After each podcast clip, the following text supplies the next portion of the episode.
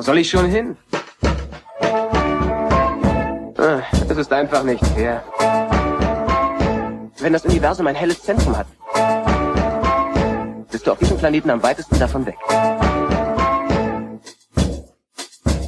Blue Milk Blues. Willkommen zur 78. Folge von Blue Milk Blues, einem monatlichen Star Wars Podcast mit wechselnden Gästen. Mein Name ist Tobi Meinl.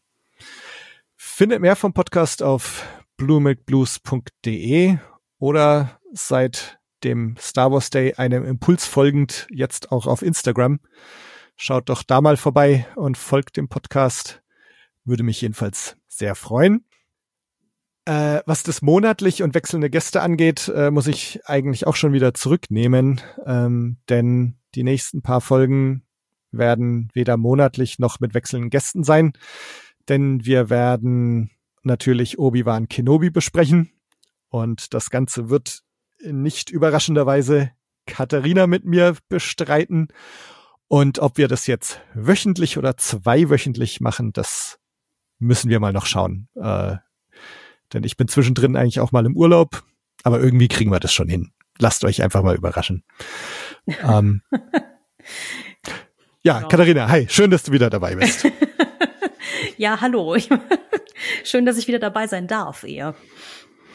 So, mm. Vor allen Dingen zu der Serie, auf die ich gefühlt seit äh, dem Start von Disney Plus gewartet habe. Yay! Ja, du, also wir haben ja auch immer wieder, ähm, hast du das ähm, den Kenobi-Roman auch schon mal gedroppt zwischendrin, ne? Also ja, ja, ja. Ich, äh, ich weiß gar nicht, ob es die Antenne Alderan auch war oder Radio Tatooine oder wer, die ja auch das Buch, oder war es sogar Marco von Nerdkultur, die das Buch äh, jetzt kurz vor dem Start der Serie besprochen haben. Da habe ich mich auch sehr geehrt gefühlt. ja. Bei, bei Radio Tatooine war es äh, Buchclub ah. und Tim und Christoph haben da mit John Jackson Miller sogar gesprochen. Ne? Ähm, ah, okay. Ja. Ach Gott, ich banau sehr. Das ist dann mein Urlaub, in dem ich das verpasst habe, offensichtlich. ich war nämlich auch zwischenzeitlich mal nicht da. Aber äh, ja, ich gebe halt zu, dass ich äh, ganz unverschämt ein Obi-Wan Kenobi und auch ein Ewan McGregor Fangirl bin. Deswegen ich habe mich sehr darauf gefreut, die Serie zu gucken und auch jetzt drüber zu quatschen. Sehr schön. Und bevor wir jetzt einsteigen, möchte ich noch ganz kurz fragen, ähm, Jetzt kommen wir ja auch ganz frisch aus der Celebration. Ähm, hast du es mitverfolgt?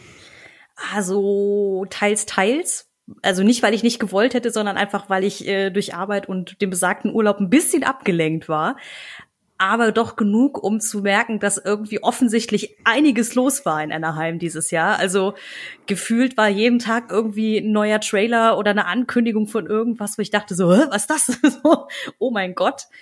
Ähm, allen voran natürlich irgendwie äh, viele Sachen, die zur High Republic ja jetzt rauskommen sollen und natürlich die Endor-Serie. Das hatte ich ja, glaube ich, auch mal erzählt, als wir über Book of Boba Fett gesprochen haben, Anfang des Jahres, dass ich mich auf die Serie auch sehr, sehr freue.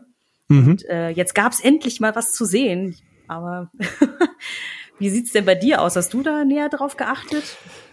Ähm, ja, also auch nicht so intensiv wie bei der letzten Celebration, also bei der letzten Celebration saß ich wirklich ziemlich oft und ziemlich lang und ziemlich spät am Stream und habe das alles mit angeschaut. Ähm, das habe ich dieses Mal nicht so gemacht. Ich habe dann eher im Nachgang äh, Zusammenfassungen angeschaut oder über die News gelesen und so. Ähm, ich ich glaube, es war dieses Jahr auch ein bisschen schwieriger, das alles tatsächlich im Stream zu verfolgen. Und du bekommst natürlich auch einige Sachen, gar nicht mit. Ne? Also wenn sie jetzt dann irgendwelche Ahsoka-Sachen zeigen oder so, das haben wir dann ja alles nicht gesehen. Ähm, und ich habe mir jetzt auch nicht die Mühe gemacht zu schauen, ob das irgendjemand mit dem Handy abgefilmt und irgendwo gepostet hat oder so. Also ähm, genau, deswegen habe ich jetzt viele Dinge auch verpasst, aber sagen wir genug mitbekommen, um auch zu sagen, dass ähm, ja ich sehr gespannt auf Andor bin. Ähm, auf auf Ahsoka und jetzt auch so die Ankündigung, dass das Sabine Wren und Hera Syndulla dabei sind, sein werden. Ähm, bin ich sehr gespannt und freue mich da sehr drauf. Ähm, Und ja, und, und dieses Tales of the Jedi, die, die neue Animationsreihe, die Filoni stimmt, auch wieder macht, ähm, die Filoni ja irgendwie im Flugzeug äh, geschrieben hat oder so. ähm, also da bin ich auch sehr gespannt drauf, so den jungen Count Doku und noch jüngeren Qui-Gon Jinn und Ahsoka und ihre Mutter und so. Also hm. da freue ich mich sehr drauf. Ja, das ist ja dann auch wieder seine Grundära, in der er ja auch angefangen hat. Ne? Ich fürchte, da habe ich gar nicht so drauf geachtet, weil ich dann doch irgendwann auch von dem Trailer für ähm, Jedi Fallen Order, so also beziehungsweise dem mhm. Nachfolger Jedi Survivor, so geflasht war. Was, glaube ich, aber auch mit daran liegt, dass wir jetzt uns auch in einer Ära befinden, die auch ja bei Obi-Wan eine Rolle spielt. Mhm. Die ja auch in Rebels schon ein bisschen beleuchtet wurde, auch wenn ich Rebels noch nicht gesehen habe in Detail. Aber ähm, ich auf jeden Fall beim Spiel von äh, Fallen Order schon dachte, irgendwie mit den Inquisitoren und so, das ist einfach ein äh, saugeiles Setting. Gerne mehr davon, bitte. Deswegen, äh, da muss ich dann nach diesem Trailer irgendwie abgeschaltet haben, geistig. Das war nur so, ja, es gibt ein zweites Spiel, gib's mir bitte sofort. So. Aber ja, äh, ich muss gestehen, aber das meiste habe ich auch nur mitbekommen, weil mein YouTube-Algorithmus mich anscheinend sehr, sehr gut kennt mittlerweile. Und äh, nicht nur IGN ja irgendwie als Netzwerk solche Sachen immer sehr intensiv begleitet, sondern es ja mittlerweile auch bei YouTube diese Shorts gibt, wo ja wirklich dann Leute abgefilmte Trailer und so Krempel halt hochstellen. Deswegen, ich habe gefühlt das meiste zur Celebration über YouTube, über meinen YouTube-Startseiten-Feed gesehen. Und ja, zum Glück. Oder halt, wenn äh, Sascha von der Welle Nerdpol mir irgendwie Links geschickt hat, weil wir beide da uns gegenseitig dann hochhypen. Liebe Grüße übrigens, Sascha. Von mir nee, auch. Aber, äh, nee, aber deswegen, also für mich war, glaube ich, tatsächlich waren halt äh, Jedi Survivor und äh, Endor, das waren so die zwei Dinge, ähm, an denen ich mich so ein bisschen festgehalten habe. Ich weiß auch nicht, ob es einfach an dieser Ära im Star Wars-Universum liegt, irgendwie so zwischen Episode drei und vier, weil die halt so, naja, es, sie ist halt schon relativ düster, so, also so mhm. alleine von der Zeitlinie her, so das Imperium ist quasi an der Macht und es, die Rebellion muss sich erst noch bilden und so oder ist gerade dabei zu entstehen. Und irgendwie finde ich das äh, sehr ansprechend. Ich weiß nicht, es begeistert mich irgendwie. Und das war halt bei dem Endor-Trailer Trailer zum Beispiel auch so. Ja, das habe ich ja vorher auch schon öfters im Podcast gesagt. Also ich habe mich auch damals bei diesem äh, Star Wars Investor Day, wo sie ja diese ganzen 16 neuen Serien angekündigt haben und so, wo auch Endor dabei war. Da habe ich damals eigentlich schon gesagt, dass Endor so mit das ist, worauf ich mich am meisten freue, weil ich auch diese Ära eigentlich so mit am coolsten und am interessantesten finde. Mhm. Und mh, also ich bin nach wie vor sehr gespannt drauf. Ich habe aus irgendeinem Grund, ich kann gar nicht so genau sagen, wieso hat mich jetzt der Trailer nicht so angesprochen. Hm, ich hatte irgendwie vielleicht nichts dran, woran man sich festhalten konnte. Ne? Also du siehst mhm. einen Andor selber ja nur mal ganz kurz. Du sie siehst Mon Mothma halt noch. Ähm, aber ansonsten halt irgendwelche random Imperialen und random Rebellen und so und ähm, also vielleicht lag's daran, dass ich da vielleicht erst noch so Zugang zu den Figuren finden muss oder so, aber aber grundsätzlich äh, freue ich mich da total drauf. Ähm, Gebe ich dir recht? Ich muss auch gestehen, ich hätte nicht gedacht, dass sie auch gerade da Mon Mothma so Raum geben in diesem Trailer. Ja. Also ich hätte gedacht, dass sie sich viel, viel mehr auf ihn konzentrieren und nicht, dass er irgendwie kurz nur am Ende mal zu sehen ist. Deswegen, man kann tatsächlich noch nicht so richtig absehen, was ist so der Kern dieser Serie. Ne? Ist es irgendwie seine, ich sag jetzt mal, Origin-Story, wobei er dafür eigentlich zu alt ist, weil er ja in Rock One erzählt, dass er ja, keine Ahnung, Kind war oder so, als er, de, als er Rebell wurde. Oder ist es halt wirklich eher, ähm, ja, so ein, so ein, so ein, wie nennt man das denn nochmal, so ein Ensemblestück sozusagen, wo halt hm. irgendwie eine Mon Mothma oder vielleicht auch ein Bail Organa oder so nochmal vorkommt und eine eigene äh, Plotline hat so, die passiert.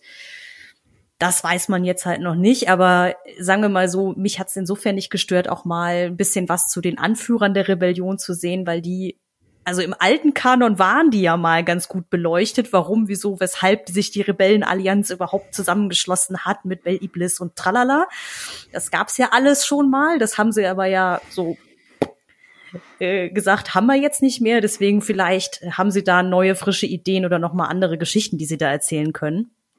Was ja. ich halt ganz spannend fände. Was ich auch, muss ich gestehen, weil wir ja eigentlich über Obi-Wan reden wollten, ähm, was mir auch jetzt ein wenig in die Quere kam beim Gucken, weil das war dann so dieses, okay, Moment, was ist jetzt eigentlich der aktuelle kanonische Wissensstand der Figuren zu bestimmten Themen? Weil mhm. ich glaube, es gab kurz bevor Disney äh, Star Wars übernommen hat als Franchise, gab es noch eine Jugendbuchreihe über Obi-Wan auf Tatooine nach Episode 3. Es gab aber ja halt auch Kenobi schon, den besagten Roman, über den ich gefühlt jedes Mal rede, wenn wir uns unterhalten. ähm, ich weiß gar nicht, ob es Rebels da schon gab oder ob Rebels kurz danach kam. Auf jeden Fall, ne, man, ich war der Meinung, ach nee, genau, es gab ja noch die, die äh, Dark Lord Hörspielreihe im Deutschen, mhm. die, glaube ich, aber auch nicht mehr kanonisch ist. Da hat Obi-Wan ja auch eine ganz kurze Rolle. So dieses, deswegen, das war dann jetzt bei dem diesmaligen Gucken, dass ich wirklich erstmal überlegen musste, okay, was davon ist jetzt noch aktuell und was nicht? So, hm, ja, ja, ja. schauen wir mal. Also, das ist so ein bisschen der Nachteil, wenn man sich sehr lange mit so einem Hobby beschäftigt und sehr tief in dieser Welt drin ist und sich dann ständig was ändert. Das ist so ein Moment. Wie war das jetzt nochmal? Ja, äh, ich meine, also selbst mit den Filmen, also wenn man sich jetzt nur auf die Filme bezieht, ich meine, auch dann muss man ja auch nochmal fragen, so, weiß jetzt Obi-Wan, wer Vader ist? Und und so weiter, ne? Also Oh ja, ich, ich muss gestehen, das habe ich mich auch noch mal kurz gefragt, äh, weil Anakin als Vader ja für uns als Zuschauer definitiv etabliert wird auf Mustafar wenn er da halt noch als nicht verbrutzelter Anakin auftaucht, heißt er ja auch schon Lord Vader. Ich war mir aber auch nicht mehr sicher, ob Obi-Wan mitgekriegt hat, dass Lord Vader sein neuer Name ist oder ob das gar nicht etabliert wurde im Film. Das weiß ich jetzt nicht mehr. Aber ihr müsst dies eigentlich also, aus dem FF wissen, aber. Er sieht ja, also Obi-Wan sieht ja diese Aufnahme und, und da, ah, ja, ja, stimmt da steht dann, da heißt es schon irgendwas mit Lord Vader oder Darth Vader und so. Und also das sieht er. Das heißt, den Namen hat er da dann schon mal gehört. Aber ich meine, dass er jetzt zehn Jahre später hört, kriegt er ja hier jetzt mit, dass Vader lebt. Ähm, das heißt also, er muss ja tatsächlich komplett offline gewesen sein, die ganze Zeit, diese zehn Jahre, wenn ähm, wenn er nicht mitgekriegt hat, dass da ein furchterregender Handlanger des Imperators unterwegs ist, der Darth Vader heißt. Aber gut, ich meine, in seiner mhm. Höhle, dann war er da halt offline. Ne? Und Tatooine ist weit weg vom hellen Zentrum mhm. der Galaxis. Aber gut. Sagen, Lass uns noch mal einen Schritt war nicht so geil ja. in seiner Höhle. Nee, nee. ähm, genau, aber Genau. Sorry. Kenobi, Obi-Wan Kenobi. Jetzt äh, haben wir also die ersten zwei Folgen gesehen. Wie ging's dir denn mit diesen beiden Folgen? Also die erste ungefilterte Reaktion ist erstmal, dass ich es mega gut fand. Ich muss aber dazu sagen, dass nach Book of Boba Fett meine Erwartungshaltung quasi nicht mehr vorhanden war. Ähm, auch wenn ich versucht habe, das beste äh, Book of Boba Fett abzugewinnen, was ich irgendwie konnte, war hinterließ diese Serie doch so ein Gefühl von ne irgendwie bei mir. Ähm, weil ich die halt einfach, die hatte so viele gute Ideen, die ich irgendwie mittelmäßig bis nicht so gut exekutiert fand, dass ich halt dachte, so bitte Obi-Wan sei einfach, und wenn es nur mittelmäßig gut ist, Hauptsache eine kohärente Handlung, mehr möchte ich doch bitte nicht. so, mit der Erwartungshaltung bin ich halt reingegangen. Gut, dann kam natürlich irgendwie die ersten Trailer, da war natürlich ich meine, das ist ja, geht schon alleine über die Musik, da wird ja schon jedes Knöpfchen irgendwie emotional aktiviert, was irgendwie geht. Und das lief bei der Serie, als ich die erste Folge geguckt habe, auch sehr, sehr ähnlich, weil es ja hier eine ganz, also die Orchestrierung äh, der Serie ist ja eher ähnlich wie die Filme, wenn man das jetzt mit Mando vergleicht, was ja ein bisschen moderner klingt. Und dann ist ja die, ich glaube, die erste Folge ist ja knapp 50 Minuten lang, wenn man jetzt mal den Vorspann äh, weglässt und so. Und ich war halt irgendwie sofort drin, ne? Das war so dieses, das auch, ich habe eigentlich das in einem Rutsch so durchgucken müssen schon gefühlt, weil das war dann dieses so, okay, ja, jetzt bitte, bitte weiter, bitte mehr. Und war überrascht über ein paar Entscheidungen, die sie äh, äh, gemacht haben, also so rein vom, von der Handlung her. War aber, wie gesagt, super happy damit, irgendwie, wie sie äh, Obi-Wan an sich dargestellt haben, wie sie Tatooine auch dargestellt haben, auch wenn wir gefühlt jetzt schon zum tausendsten Mal auf Tatooine sind ähm, oder auf Tatooine waren. Ich fand, ähm, wenn ich kurz vorgreifen kann, kann, kann den Planeten Dayu mit diesem etwas cyberpunkigen Look extrem geil. ich weiß, das ist vielleicht nicht von allen die liebste Designentscheidung, aber ich stehe auf sowas. Ich meine, wie gesagt, Blade Runner ist auch einer meiner Lieblingsfilme. Und ja, ich weiß nicht, es fühlte sich irgendwie es hatte so eine angemessene Schwere auch. Also es hat nicht versucht, irgendwie leichtherzig zu sein, wenn man da irgendwie den trostlosen Obi-Wan als Walfischschneider oder was auch immer der da ist, Walfischmetzger, ähm, sieht. Also es ist schon alles krass trostlos, auch mit den äh, mit dieser krass entsättigten Farbe, die sie sich überlegt haben als Look für die Serie und so, dass ich dachte, ja, das fühlt sich nach einer runden Nummer an. Und ähm, war, wie gesagt, hinterher sehr, sehr positiv ge gehypt, auch wenn der Ton der Serie nicht wirklich fröhlich ist. Also, aber vielleicht gerade deswegen, ich stehe ja auf so düsteren Krempel. Hattest du denn irgendwelche Erwartungen im Vorfeld an die Serie? Also außer über das, was wir schon besprochen haben? Ähm, nee, nur, dass sie es, dass es nicht falsch machen sollen. Irgendwie. Aber ähm, also bei mir war es sogar so, dass ich eigentlich auch gar nicht so gehypt war lange Zeit, ähm, dass auch der Trailer, wo ja viele total ausgerastet sind, ähm, bei mir jetzt nicht unbedingt Riesen-Euphorie gleich hervorgerufen hat. Ähm, ich habe mich da zum einen an dem Look vom Inquisitor aufgehangen, dass ich den irgendwie blöd fand. Dann hatte ich geglaubt, wieder zu sehen, okay, es ist wieder Stagecraft und da hatte ich ja eh teilweise so ein bisschen meine Probleme mit diesem Look, den ich so leer fand. Ähm, und dann drittens diese Ankündigung ähm, Rematch zwischen Darth Vader und Obi-Wan, wo ich große Probleme damit hatte, ähm, wegen, ne, wie sie in A New Hope aufeinandertreffen und das gefühlt das erste Mal ist seit Mustafa eigentlich. Und deswegen war ich so äh, eher skeptisch und eher so, ja, okay, die Serie muss mich erstmal überzeugen.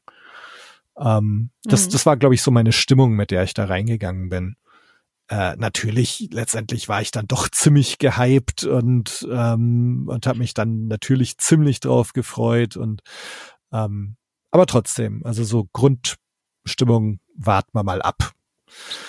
Mhm. Ähm, und ich meine, und du hast schon recht, also wenn man jetzt auch so aus Book of Boba Fett gerade rauskam, ähm, man hat ja doch als Star Wars Fan so in den letzten Jahren immer mal wieder so Enttäuschungen und Rückschläge irgendwie einstecken müssen.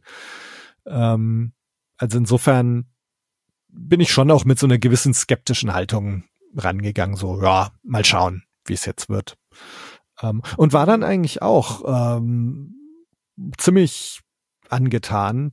Ich habe mich total abgeholt gefühlt von diesem Zusammenschnitt der drei Prequel-Filme mit der Musik auch so dazu und also das fand ich schon mal sehr emotional.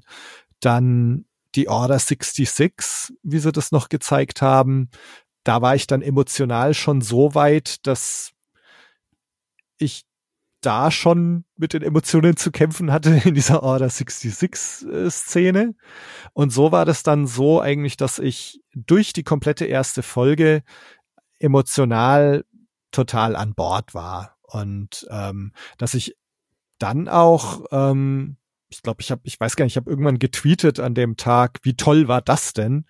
Ich weiß nicht, ob das nach der ersten Folge war oder als ich dann beide gesehen hatte, aber war erstmal so als Bauchreaktion, okay, super, bin dabei, bin abgeholt, gefällt mir.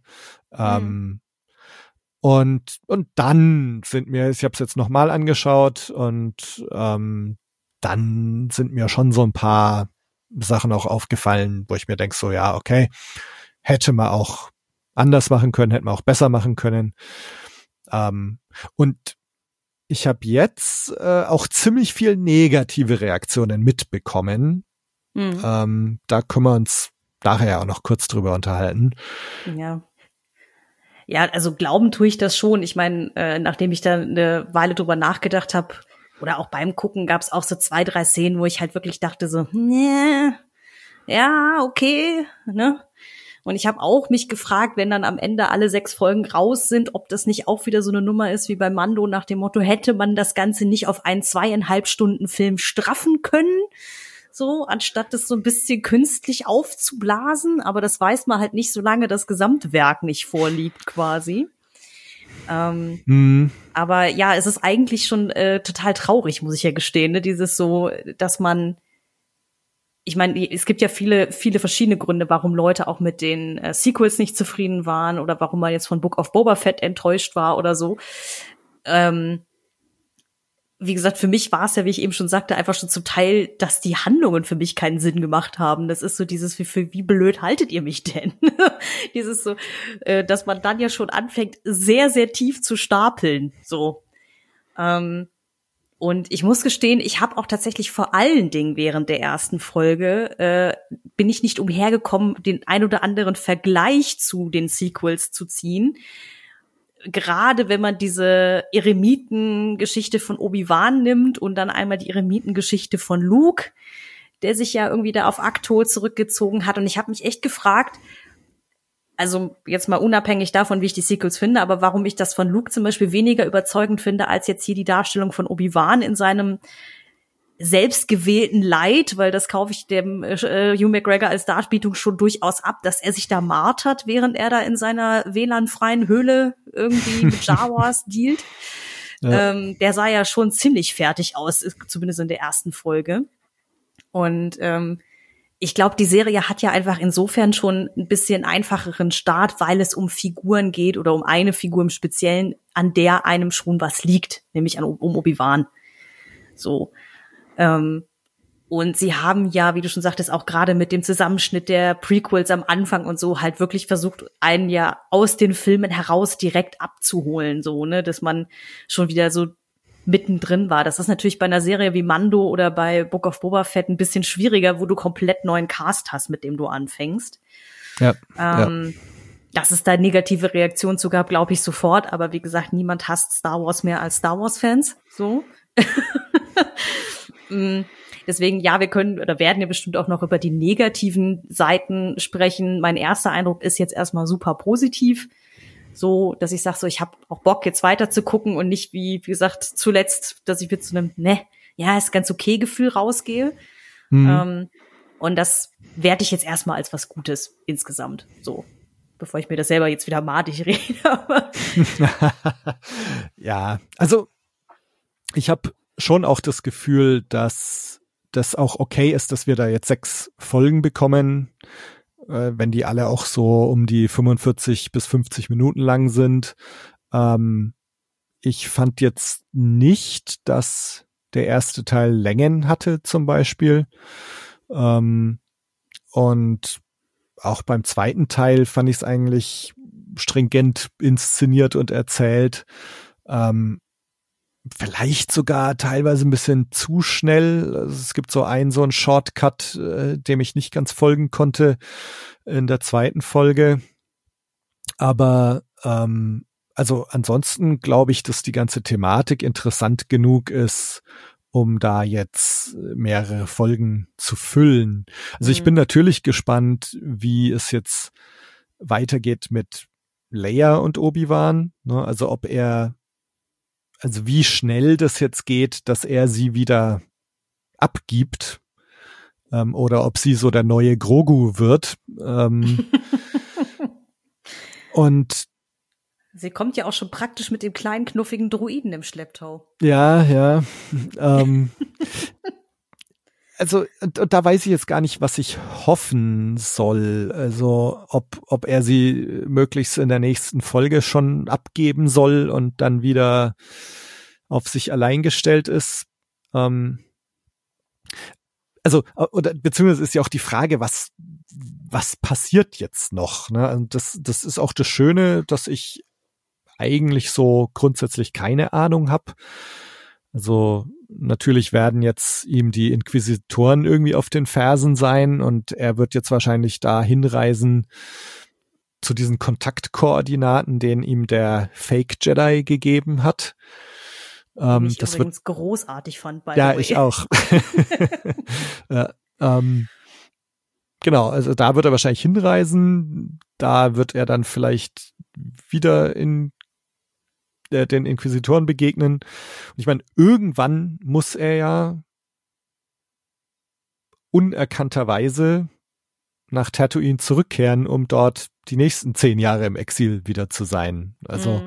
ähm, also insofern mal, mal schauen, wo das jetzt noch hingeht, aber ich habe schon das Gefühl, ähm, dass man am Ende das Gefühl haben könnte, äh, dass es jetzt das wert war, auf sechs Folgen zu verteilen. Mhm.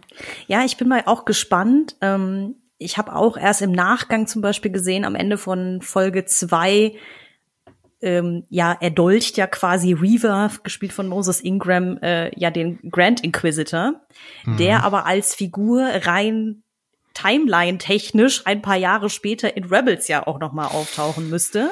Ja. So, da wurde ja dann auch schon gemutmaßt, ist der überhaupt tot? Ne? Also, weil ich meine, ne, wenn du Palpatine heißt, kannst du ja auch in einen Reaktor fallen und überleben, laut äh, Star Wars Logik mittlerweile.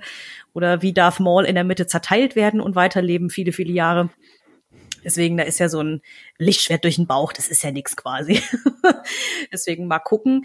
Aber ähm, ähnlich wie du habe ich mich nämlich auch am Anfang ein bisschen an diesem Rematch gestört tatsächlich, weil ich dachte so, ja, der Gag an Episode 4 ist doch, dass die sich da das erste Mal wiedersehen seit Episode 4, äh, Episode 3. So. Deswegen, ich bin aber mal gespannt, wie, wenn sie es machen, dass sie sich treffen, ähm, wie sie es auflösen werden. Weil, ja, genau, Obi-Wan, also wenn jetzt Vader auch weiß, dass es Obi-Wan irgendwo da draußen gibt und er ihn quasi in Reichweite hat, müssen sie das ja irgendwie in einer Weise auflösen, dass Vader ihm jetzt nicht die nächsten acht bis zehn Jahre noch hinterher rennt, sondern der muss ja irgendwie denken, der ist jetzt durch, der ist jetzt tot, fertig mhm. ist die Laube. Also ja. mit dem Gefühl muss er ja rausgehen als äh, Darth Vader, sonst würde ja Episode 4 gar keinen Sinn mehr machen, eigentlich. Ja. Und da bin ich halt auch sehr gespannt. Also die Auflösung würde ich einfach gerne sehen, so wie sie das hinbiegen wollen. Weil nicht, dass ich keinen Bock hätte, noch mal eine Kampfszene zwischen den beiden zu sehen. Nur was mich halt äh, schon seit quasi Episode 7 so ein bisschen an mir nagt, ist irgendwie diese nach und nach, diese Demontage der alten Trilogie, die sich dann als völlig irrelevant herausstellt, so im ja, ja. Grand Scheme of Things. So, ähm, also weil zum Beispiel auch, ich weiß noch nicht genau, wie ich das finden soll, dass Leia so eine große Rolle hat. Also ich muss halt mhm. sagen, ich finde die Kleine super und ich finde auch die Rolle, die sie hat, mega. Also, dass sie super snarky ist und auch schon so da ihren Cousin irgendwie mal kurz eintütet nach dem Motto so, ja, hier, wenn ich mit einer niederen Lebensform nicht sprechen soll, dann muss ich ja auch nicht mit dir reden und so.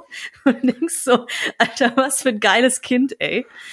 ähm, und es macht aus rein emotionaler Sicht total Sinn, dass, wie gesagt, Bail Organa äh, ihn bittet, also Obi-Wan bittet, sie zu retten, weil sie genauso wichtig ist wie Luke. Das finde ich auch vollkommen okay.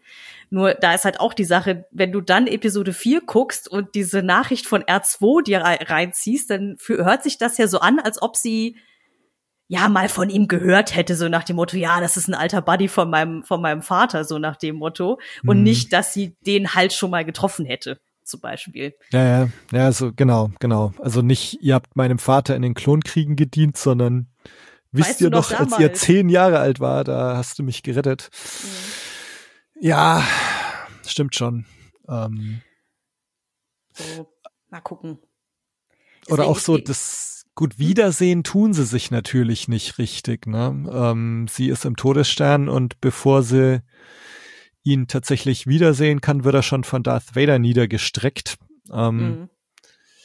Aber dann ist irgendwie Luke derjenige, der super traurig ist und, und Leia muss ihn trösten und sie selber, naja, gut. Ja, aber das, das, das ist, glaube ich, so ein bisschen das, die Krux an dem Charakter Leia, glaube ich, weil es den, den Gedanken hatte ich auch schon mal, als ich von äh, Claudia Gray jetzt aus dem neuen Kanon dieses Buch äh, Princess of Alderaan gelesen hatte. Da ist sie ja, glaube ich, so 16 um den Dreh. Ähm, dass Leia eigentlich schon A, den viel, viel geileren Startpunkt im Leben hat, verglichen mit Luke als Prinzessin von Alderaan so offensichtlich auch irgendwie die äh, krassen, den krassen IQ von Padme geerbt hat, dass sie halt irgendwie mit 16 schon durch die Universität durch ist und im Senat sitzt, so, während Luke immer noch äh, Wasserkondensatoren auf Tatooine sauber poliert. So, dieses, wenn du sie halt beleuchtest, fällt dir mal auf, dieses so, ja, also Luke in allen Ehren, aber eigentlich ist sie der krassere Charakter von den beiden so, ne? Also so von dem, was sie halt auch drauf hat und so weiter. Ich meine, ein bisschen wird, wird es ja dann gezeigt, wenn sie dann halt die, die Resistance, den Widerstand anführt und so. Ähm, sie dann mal richtig in der Führungsrolle zu sehen. Aber wie gesagt, eigentlich hat die schon ganz gut was drauf, die Kleine auch schon. Deswegen, es ist halt echt eine krasse Krux so. Ich meine, wie gesagt, die ist ja zehn und was sagt irgendwie Bale Organa? Ja, du gehst bald auf die Universität. Also ich meine, wie mhm. krass hochintelligent muss das Kind sein, ne? Also mit Leia, ähm, das hatte ich tatsächlich, es, es ging ja vorher schon als Gerücht rum, dass das ein Plot-Element sein wird. Ähm, ich halte mich normalerweise fern von Spoilern, aber das habe ich irgendwo gelesen, dass das, das, jen, dass das der Event ist, der Obi-Wan aus seiner Höhle lockt. Ähm, und so kam es dann ja tatsächlich auch. Ähm, und ich finde es jetzt schon logisch, weil, also wenn man sich überlegt, was muss passieren, dass Obi-Wan da tatsächlich aus seinem Eremitendasein rauskommt und dass er Luke äh, verlässt ähm, und überhaupt, wenn als wir am Anfang über Obi-Wan so spekuliert haben, war ja auch immer die Frage, okay, sehen wir ihn jetzt einfach auf Tatooine über Sanddünen Dünen reiten und Trübsal blasen, sechs Folgen lang.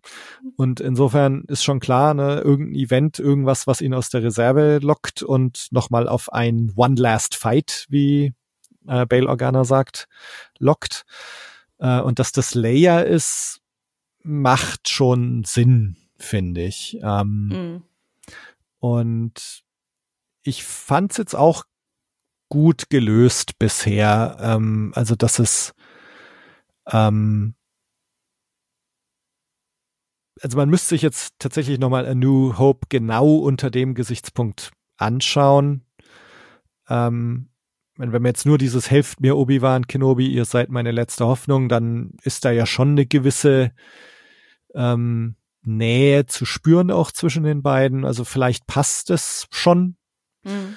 Ähm, und ich fand auch die kleine, ähm, ich habe ja oft so ein bisschen Probleme mit Kinderschauspielern ähm, und fand zum Beispiel auch in den in den 90ern diese Young Indiana Jones Chronicles oder Adventures of Young Indiana Jones oder wie es hieß, habe ich auch den den jungen, den neunjährigen Indiana Jones ganz furchtbar so vorlaut und altklug und so empfunden. Ähm, und aber so ging's mir mit ihr jetzt gar nicht. Natürlich ist sie auch irgendwie vorlaut und, und so, aber ich finde, es passt. Mhm. Ähm, insofern fand ich das gut gelöst und fand jetzt nicht, dass sie ihre Sache schlecht gemacht hat. Ähm, und wie gesagt, also für mich ist jetzt so ein bisschen die Frage, wie zentral wird jetzt Leia in den verbleibenden vier Folgen sein?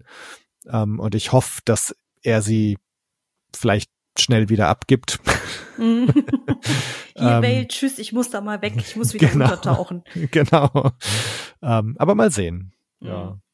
Ähm, aber genau, also äh, das, das ist natürlich die Herausforderung, finde ich, dieser Serie, ähm, nicht zu viel kaputt zu machen. Und, und dieses Vader-Duell, was sie angeteasert haben, also, ne, ich habe nichts dagegen, jetzt Vader zu sehen. Und ich habe auch nichts dagegen, Vader äh, in einem Lichtschwertkampf zu sehen. Aber vielleicht nicht unbedingt mit Obi-Wan. Ne? Also, das ist jetzt ein Effekt, den ich nicht unbedingt brauche und wo ich auch hoffe, dass da nicht irgendwelche Disney Executives äh, da saßen und gesagt haben, Vader muss gegen Obi-Wan kämpfen, koste es, was es wolle. Ne? Also so Mhm. irgendwie ahnungslos von Kanon und so. Hauptsache dieser Effekt Obi-Wan gegen Vader ist dabei.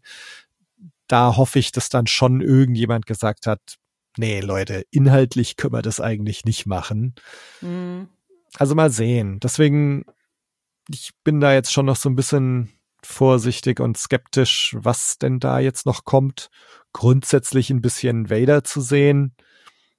Ja, warum nicht? Ähm, Mhm. und es, es wirkt ja auch so, wenn man jetzt diese ganzen Promo-Touren angeschaut hat, dann waren es ja immer Moses Ingram, Ewan McGregor und Hayden Christensen. Ähm, dass jetzt Mhm. Moses Ingram eine größere, wichtigere Rolle spielt, das haben wir jetzt schon gemerkt in den ersten paar Folgen oder ersten zwei Folgen. Äh, ob jetzt Hayden Christensen immer nur deswegen dabei war, weil so, hey, hier 20 Jahre später, hier ist Hayden Christensen wieder. Oder ob er tatsächlich die dritte große Rolle spielen wird in dieser Serie. Mal sehen.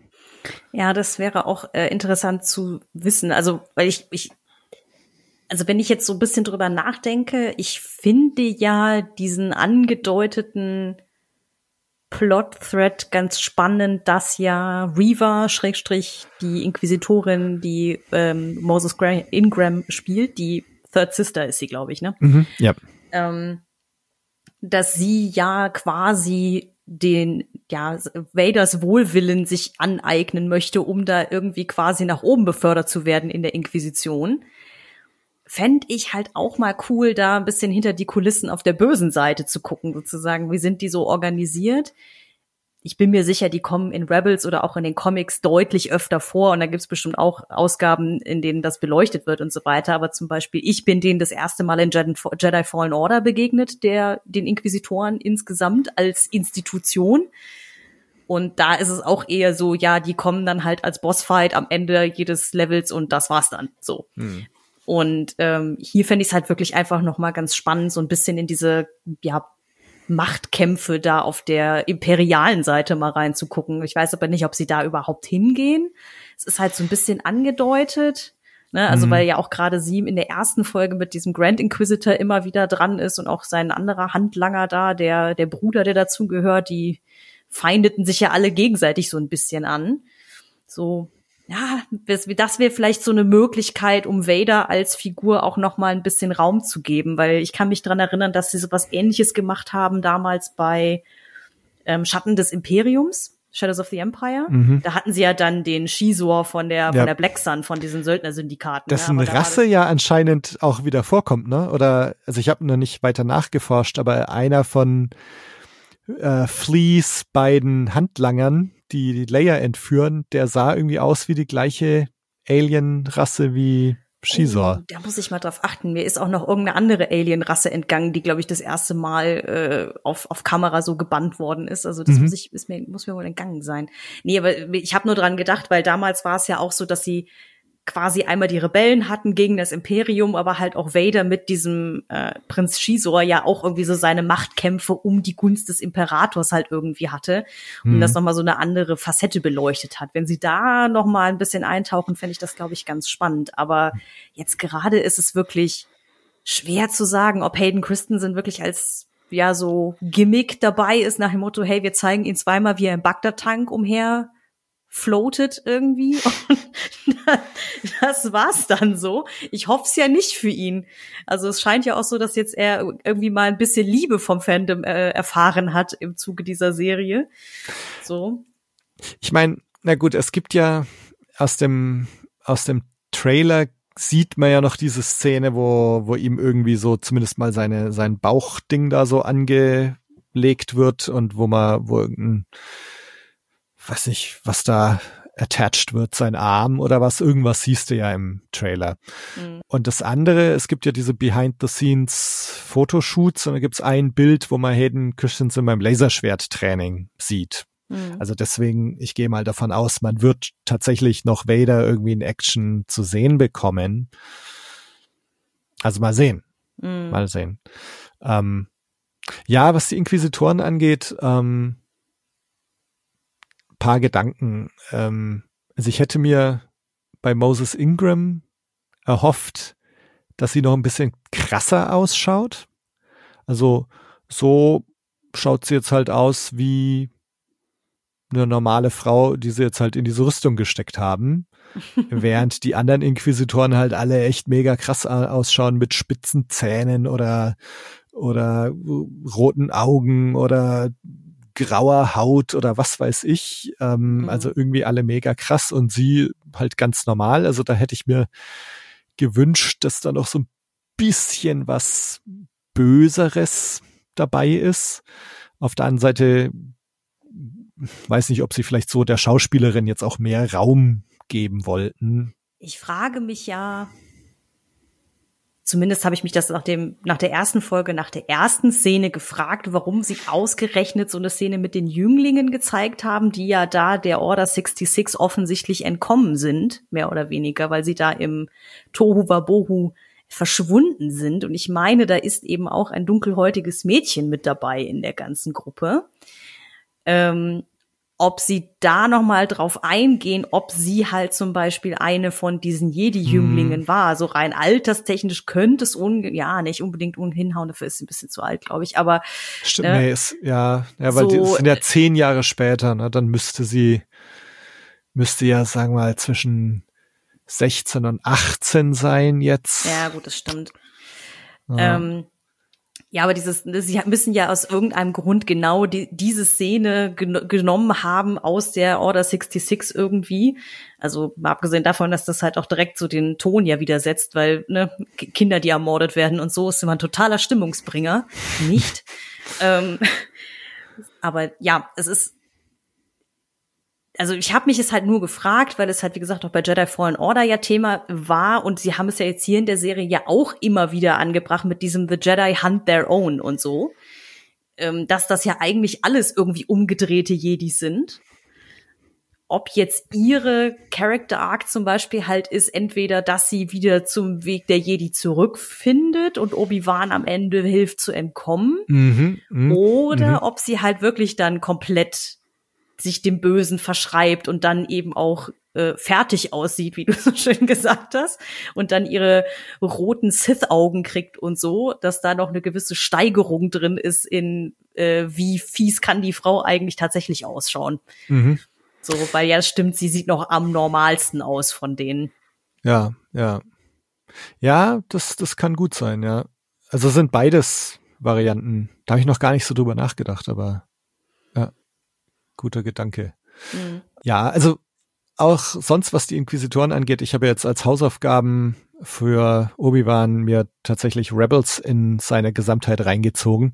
Ähm, insofern äh, weiß ich jetzt, was da mit den Inquisitoren gemacht wird und wie die da auftauchen und so. Und ähm, ich muss sagen, dass ich am Anfang, dass mich genau diese Inquisitoren bei Rebels auch ein bisschen abgeturnt hatten. Also zum Beispiel, die haben ja diese Lichtschwerter, wie man sie jetzt auch in der Obi-Wan-Serie sieht, die dieses Rad haben und du siehst ja in der einen Szene, ähm, dass er das tatsächlich auch so verwendet, nur dass sein Schwert dann da so rotiert, wo er mhm. dann den Flea auch wieder abserviert.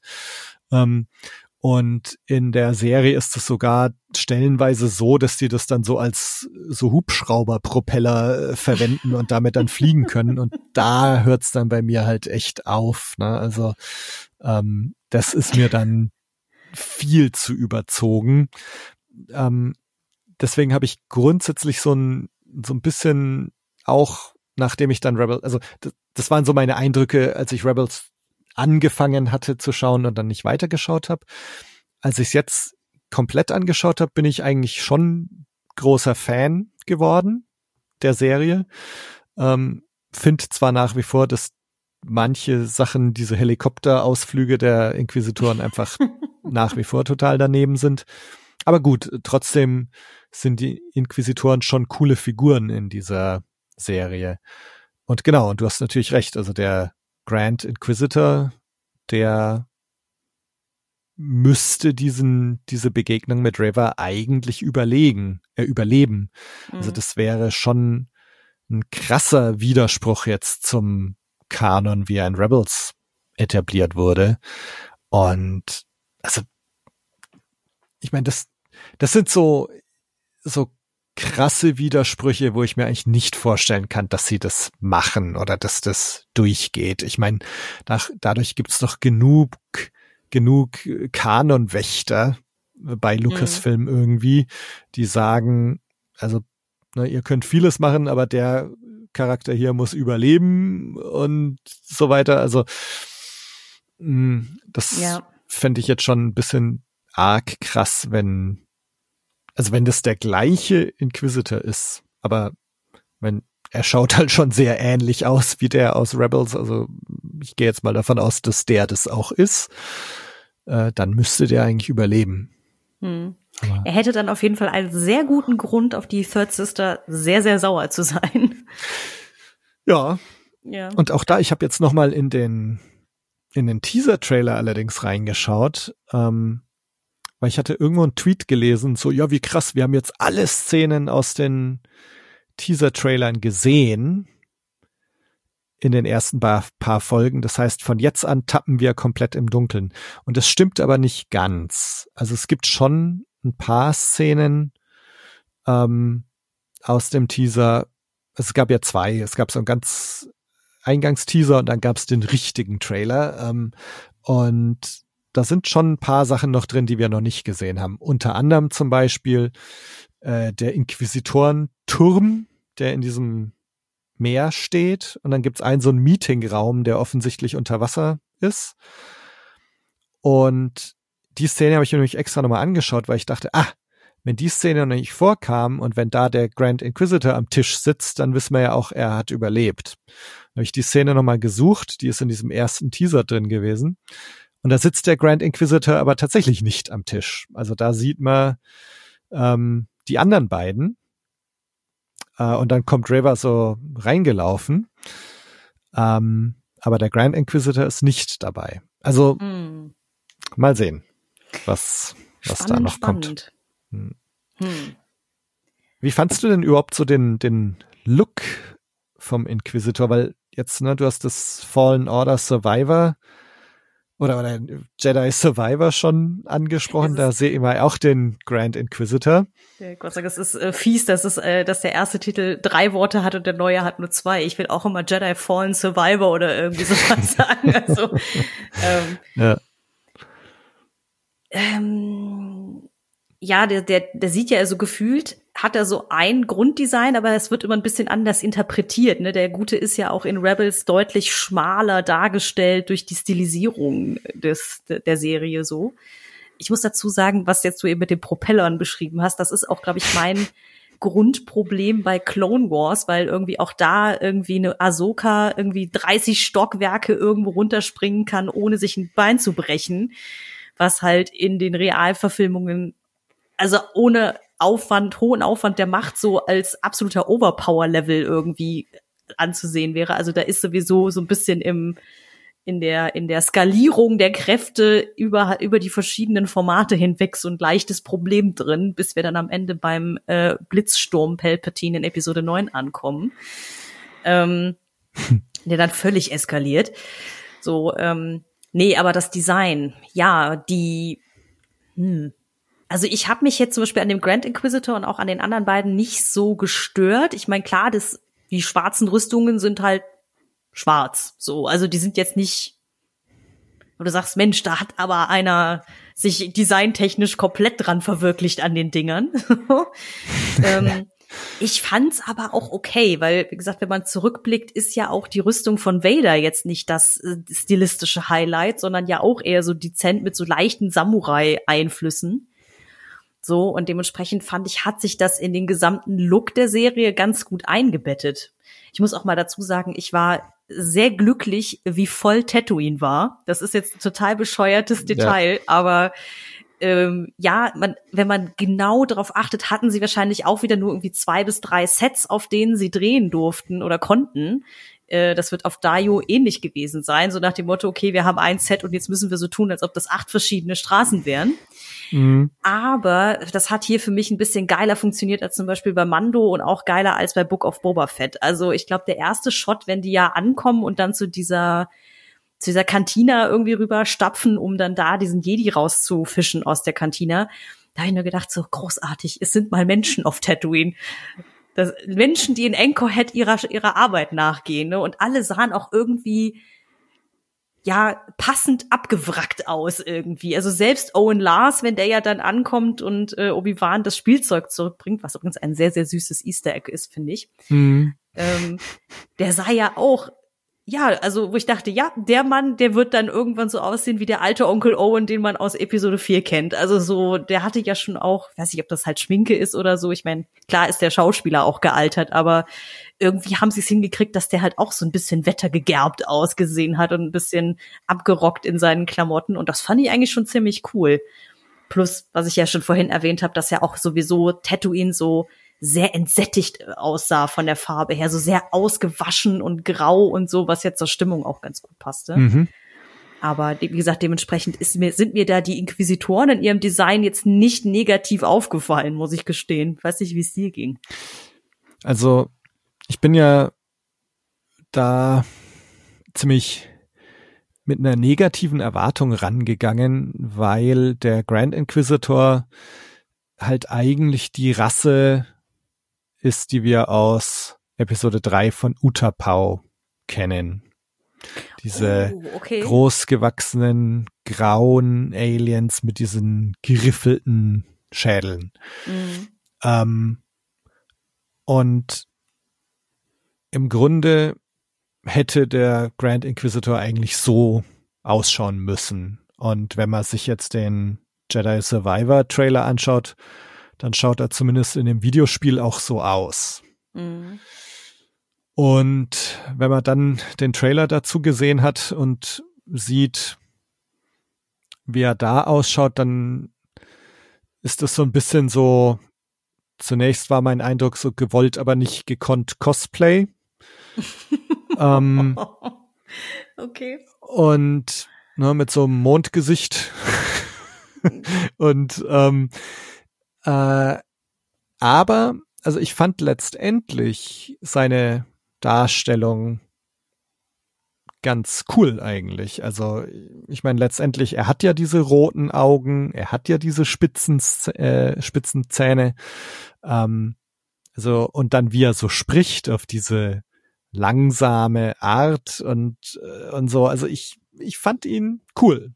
Hm. Ähm, ich bin nach wie vor so ein bisschen enttäuscht, dass sie nicht einfach das Episode 3 Design dieser Alienrasse hergenommen haben und verstehe ich auch nicht ganz, warum sie das nicht gemacht haben.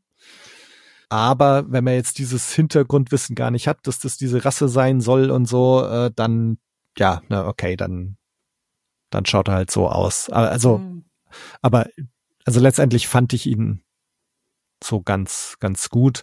Und ich finde auch die Inquisitoren insgesamt, wie man sie jetzt hier bei Obi-Wan Kenobi präsentiert bekommt, also ich fand sie schon bedrohlich und ich fand nachvollziehbar, dass so die Inquisition abläuft beim Imperium, dass sie da halt so eine Crew haben von Inquisitoren, die ähm, ziemlich krass drauf sind, die irgendwo hingehen, dass die Jedi total Schiss haben, wie dieser eine, der da erkannt wird, die im Grunde alle am Ende ihrer Kräfte sind, vollkommen alleine sind, ne, nicht wissen, wem sie trauen können und so und dann einfach erbarmungslos gejagt werden, bis sie halt einfach nicht mehr können. Und sagen wir, diese Verzweiflung, die hat man ja ihm auch angemerkt, als er da den Obi-Wan in dem Canyon äh, konfrontiert. Hm. Ähm, und sag mal so, also das fand ich dann letztendlich eigentlich schon ziemlich cool.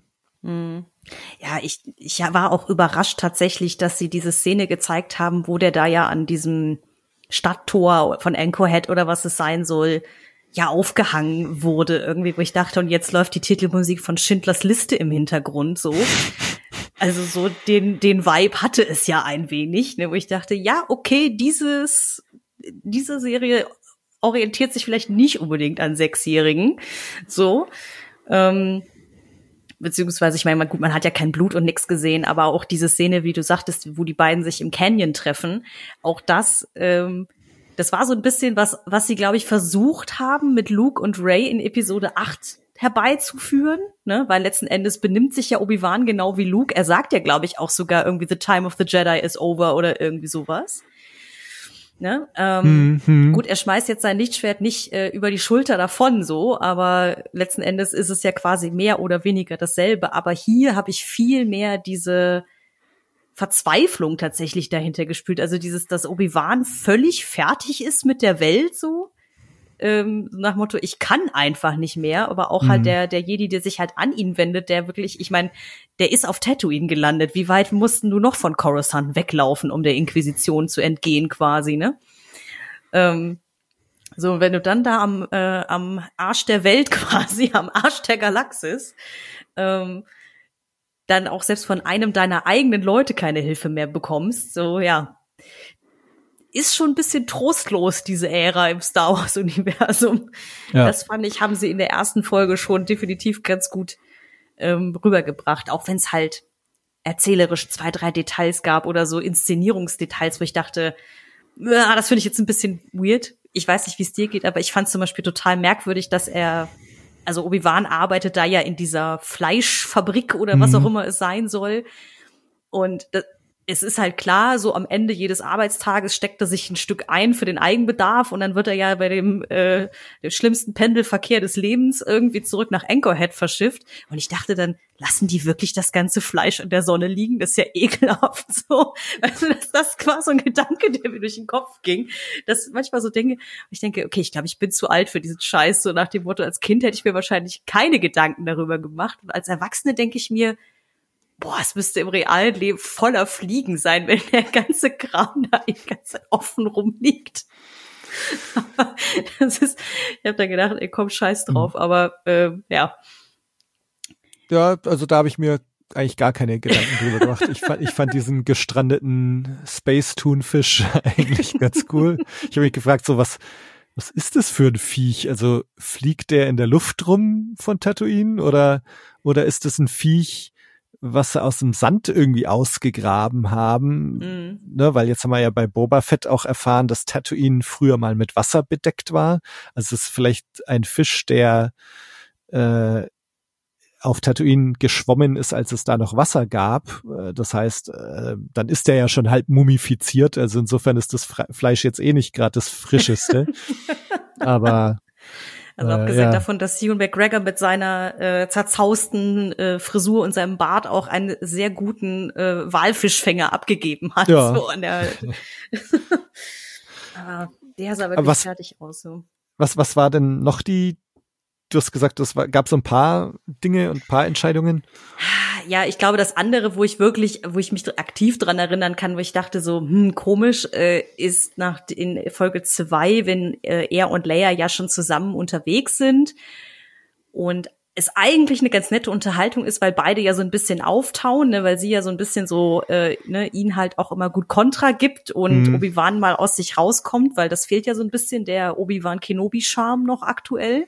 Der Hm. ist ja ein bisschen abhanden gekommen. Ja. Und ich glaube, es ist eher so eine Art Stilwendung gewesen, ne? aber dass er ja zu ihr sagt so von wegen, wie alt bist du noch mal? Und sie sagt, ich bin zehn. Und er dann sagt so, ha, du redest aber nicht, als wärst du zehn. Und ich dachte nur so, Dude, du weißt genau, wie alt die ist. So, du weißt ziemlich genau, wie alt sie ist. Was fragst du denn so blöd? Dieses, die ist genauso alt wie das andere Kind, über das du jetzt gerade zehn Jahre wa- gewacht hast. Gut, So. stimmt. ja. So, dieses, äh, also, wo ich dann dachte, okay, verpacken wir das mal halt unter irgendwie quippy Dialog, so. Also, weil klar, ne, sie wollten halt irgendwie diese Information vermitteln. Und das war natürlich über diese stilistische Wendung im Dialog am schnellsten möglich und halt auch wahrscheinlich am witzigsten, aber richtig Sinn gemacht hat sie an der Stelle zum Beispiel nicht. Ja, Ähm, aber wie gesagt, also ich fand es aber trotzdem ganz schön, dass Obi-Wan halt dann so zumindest auch im Laufe der zweiten Folge mal so ein bisschen aus sich rauskommt, ne, weil auch diese, ich meine, ich fand diese Szene in Folge eins mit der ähm, mit der Java-Dealerin, die ja seinen Prozessor geklaut hat und ihn dann an sie zurückverkau an ihn zurückverkaufen will, fand ich ja auch großartig. Aber da war er ja auch noch so sehr so, ah, ja, wenn du es schon von mir klauen willst, dann mach's doch vorher und es an mich zurückverkaufst, dann mach's doch bitte vorher sauber. So, ne, wo man sich denkt, so, okay, der alte Obi-Wan wäre wahrscheinlich sehr viel ähm, schnippischer gewesen oder hätte noch irgendeinen flotten Spruch auf den Lippen Mhm. gehabt, so. Und ja, Deswegen, das war so ganz nette Wendung, das mal zu zeigen, aber das, sind alles keine dramatischen Geschichten, wenn ich mir das angucke im Vergleich zu Book of Boba Fett, wo ich ja wirklich manchmal Haare raufend da saß und dachte so, wirklich? das ist die Art, wie ihr das erzählen wollt? Hm, okay. So, das hatte ich jetzt hier äh, nicht, also in der Serie bis jetzt noch nicht und ich hoffe, das bleibt auch so. Mhm. Wobei wir ja, also ich zumindest nach zwei Folgen Boba Fett noch vollkommen überzeugt war, dass das total großartig alles ist. Mhm. Ähm, ich glaube, das ja, ging dann stimmt. so langsam mit der dritten, vierten Folge los, wo, wo einem dann nach und nach so paar Sachen gedämmert sind, die irgendwie komisch sind. Aber ja, also schauen wir mal, wie es bei Obi-Wan weitergeht. Ähm, paar Sachen möchte ich noch kurz aufnehmen, die du jetzt gesagt hattest. Also erstmal so vom Look and Feel, also was es da noch so zu ergänzen gibt. Also ich finde tatsächlich auch zwei Dinge ziemlich cool. Also das eine ist, ich habe mich auch sehr gefreut, wie voll das alles ausschaut. Ich hatte ja eingangs gesagt, dass mich das Stagecraft oft so ein bisschen zwiegespalten zurücklässt, weil auf der einen Seite ist schon geil, was man damit alles machen kann. Ähm, es, es ist ja auch, ich weiß nicht, ob du es gesehen hast, ähm, es kam jetzt so ein The Batman Behind-the-Scenes-Ding raus, wo man gesehen hat, wie das Stagecraft weiterentwickelt wurde. Und da haben die wirklich, also was da inzwischen mit dieser Technik gemacht wird, in riesengroßem Rahmen, äh, das ist wirklich ziemlich beeindruckend und ziemlich cool. Und es ist also nicht nur diese kleine Bühne, die irgendwie so umrundet ist von den Monitoren, sondern es ist ein richtig riesengroßes Set, was dann halt umrundet ist. Und es ist schon, schon ziemlich cool. Kleine Nebenbemerkung, aber ich habe ja, also ich habe bei, bei Obi-Wan und bei Boba immer so ein bisschen das Gefühl gehabt, dass das noch so eine Fingerübung ist oder dass es einfach teilweise tatsächlich nach wie vor so leer ausschaut. Und, und deswegen fand ich das total positiv, wie, wie viel Komparsen da jetzt zu sehen sind, wie viele Leute da rumlaufen, wie belebt das alles wirkt. Ähm, also so stelle ich mir das vor, also dass du jetzt nicht in jeder Szene so, ah ja, Stagecraft, Stagecraft, Stagecraft, sondern dass du inzwischen schon gar nicht mehr so unbedingt weißt, ist das jetzt Stagecraft, ist das ein richtiges Set, äh, wie viel von diesen Leuten laufen da jetzt echt gerade rum? Und also das, das finde ich schon sehr cool. Und man hat so bisher, finde ich, vom ganzen Look das Gefühl, ähm, dass, dass hier tatsächlich eine, eine große Weiterentwicklung stattgefunden hat. Ansonsten, du, du, du hast jetzt diese ähm, entsättigten Farben schon erwähnt gerade von Tatooine, wo ich vielleicht aus dem Bauch raus erstmal sagen würde, ah, schade eigentlich. Ich wünschte, es würde ein bisschen farbiger ausschauen, um näher an den Filmen zu sein. Ne, dass es mhm. einfach wärmer ausschaut. Dass es bisschen bunter, bisschen farbiger ist, bisschen noch mehr Leben da wieder gespiegelt wird. Auf der anderen Seite finde ich, du hast jetzt diese trostlose Schwere vorhin angesprochen, ähm, da passt es dann schon. Also da finde ich dann schon, dass dieses entsättigte, kalte, traurige irgendwie ziemlich gut passt. Mhm. Ähm,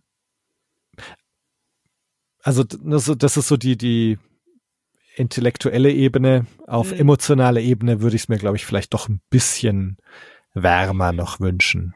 Ja, ich kann das auch total verstehen, weil ich glaube, die ersten fünf Minuten habe ich auch gedacht, boah, da hat aber einer bei der Color Saturation gesagt, nicht mit mir. Also das ist ja schon wirklich sehr entsättigt alles.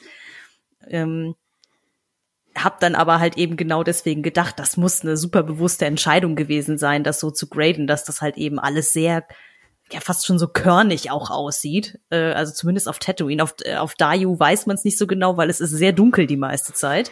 Mhm. Ähm, aber ja, ja, vielleicht äh, machen sie damit auch noch was, weil klar, man kennt es ja halt auch von Star Wars, ne, dass es halt alles normalerweise sehr knallig ist, ne? Also gerade die Prequels, die schreien dich ja quasi an vor lauter Farben. Äh, ich sag nur Nabu.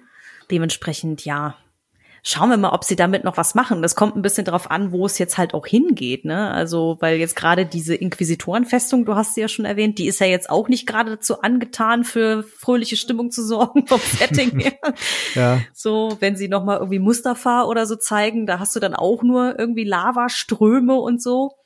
Ah, gucken wir mal. Also schauen wir mal, wo sie damit hinwollen. Aber ich fand es erstmal eine ganz coole optische Entscheidung so für die Serie.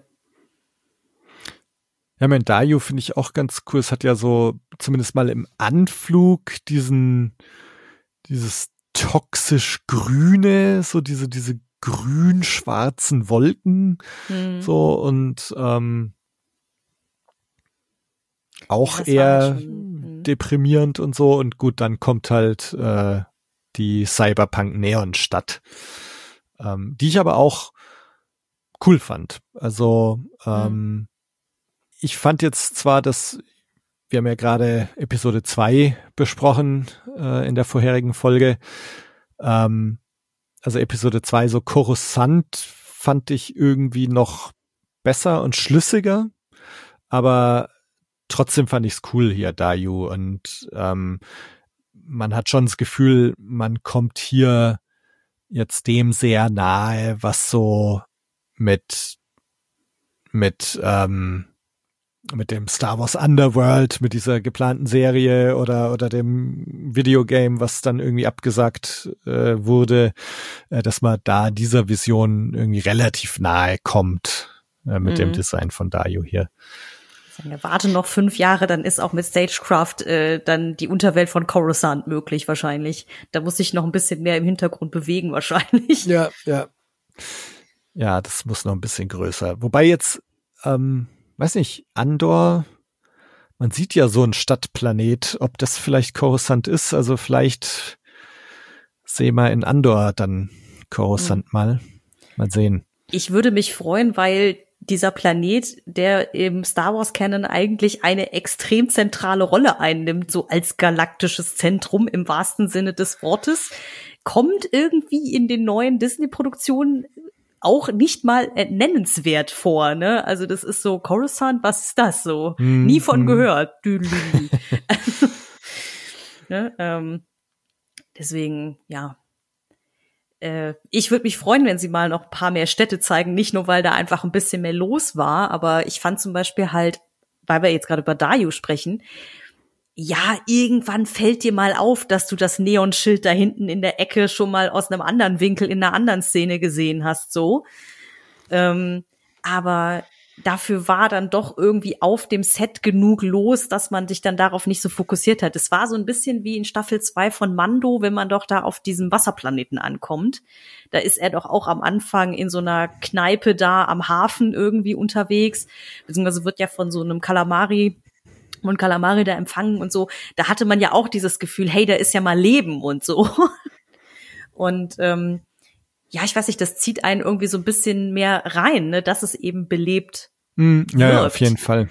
Ja. So, und das ist ja die Spannung. Ich meine, auch wenn man sich Episode 4 mal anguckt, so äh, Tatooines Dune Sea in allen Ehren und auch die Feuchtfarm von Onkel Owen, aber so richtig, ja, anregend wird es für die Fantasie doch eigentlich erst, wenn Luke und Obi-Wan in Moss Eisley ankommen. So und dann die ganzen abgefahrenen ja, Speederbikes und, und Tiere und was weiß ich nicht da irgendwie durch die Gegend stolzieren. Ich glaube auch, dass deswegen George Lucas das sehr am Herzen lag, das nochmal auszubauen in den 90ern, weil er das wahrscheinlich in seinem Kopf damals viel, viel größer im äh, Sinn hatte.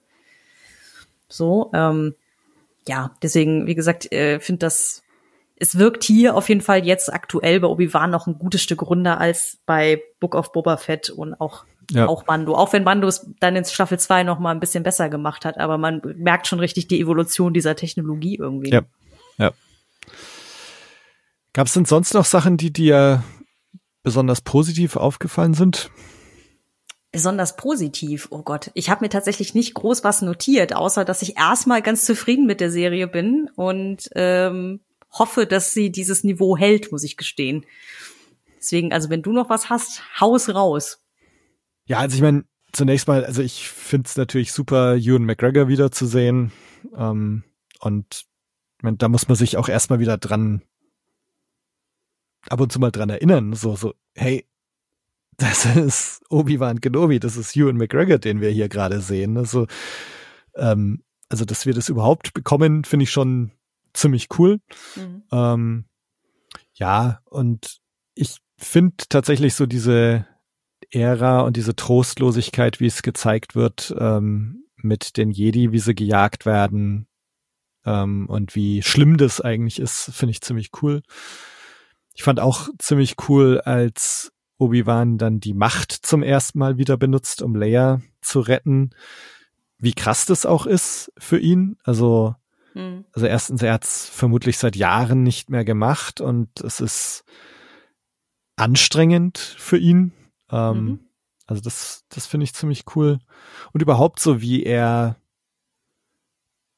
als, als gebrochener Mann so gezeigt wird, ne, der irgendwie traumatisiert äh, aus diesen ganzen Erlebnissen von ähm, Order 66 und, und Anakins vermeintlichem Tod, wie er da als gebrochener Mann hervorgeht, der irgendwie total desillusioniert ist. Ne? Also, dass er auch eben nicht diesem anderen Jedi da helfen will, der, mhm. der noch seine Ideale hat, aber Obi-Wan hat sie zu dem Zeitpunkt schon nicht mehr. Ähm, mhm. Und also das gefällt mir sehr gut. Ähm, und ja, und, und da jetzt bin ich auch gespannt, wie das so weitergeht und wo das, wo das hingeht.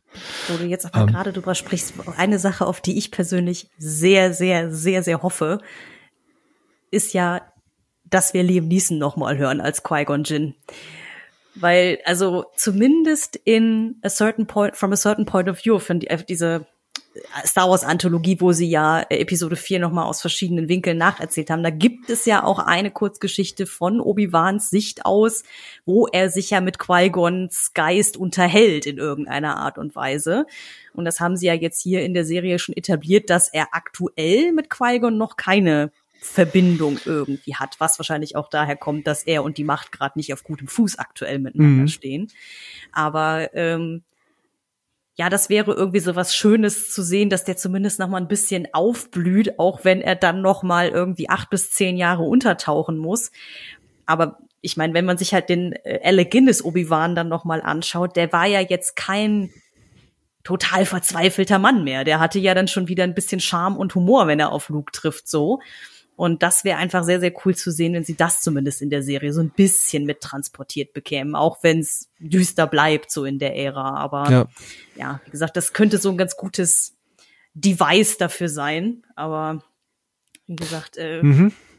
also genau, das, das ist natürlich Teil des Ganzen, dass er bisher offensichtlich vergeblich versucht hat, mit Qui-Gon Kontakt aufzunehmen. Und es ist ja in diesem Zusammenschnitt noch zu sehen, ne, dass Yoda auch zu ihm sagt, so, ich weiß nicht mehr, was sagt er so, ich werde dir beibringen, wie du mit deinem alten Meister Kontakt aufnehmen kannst oder irgend sowas.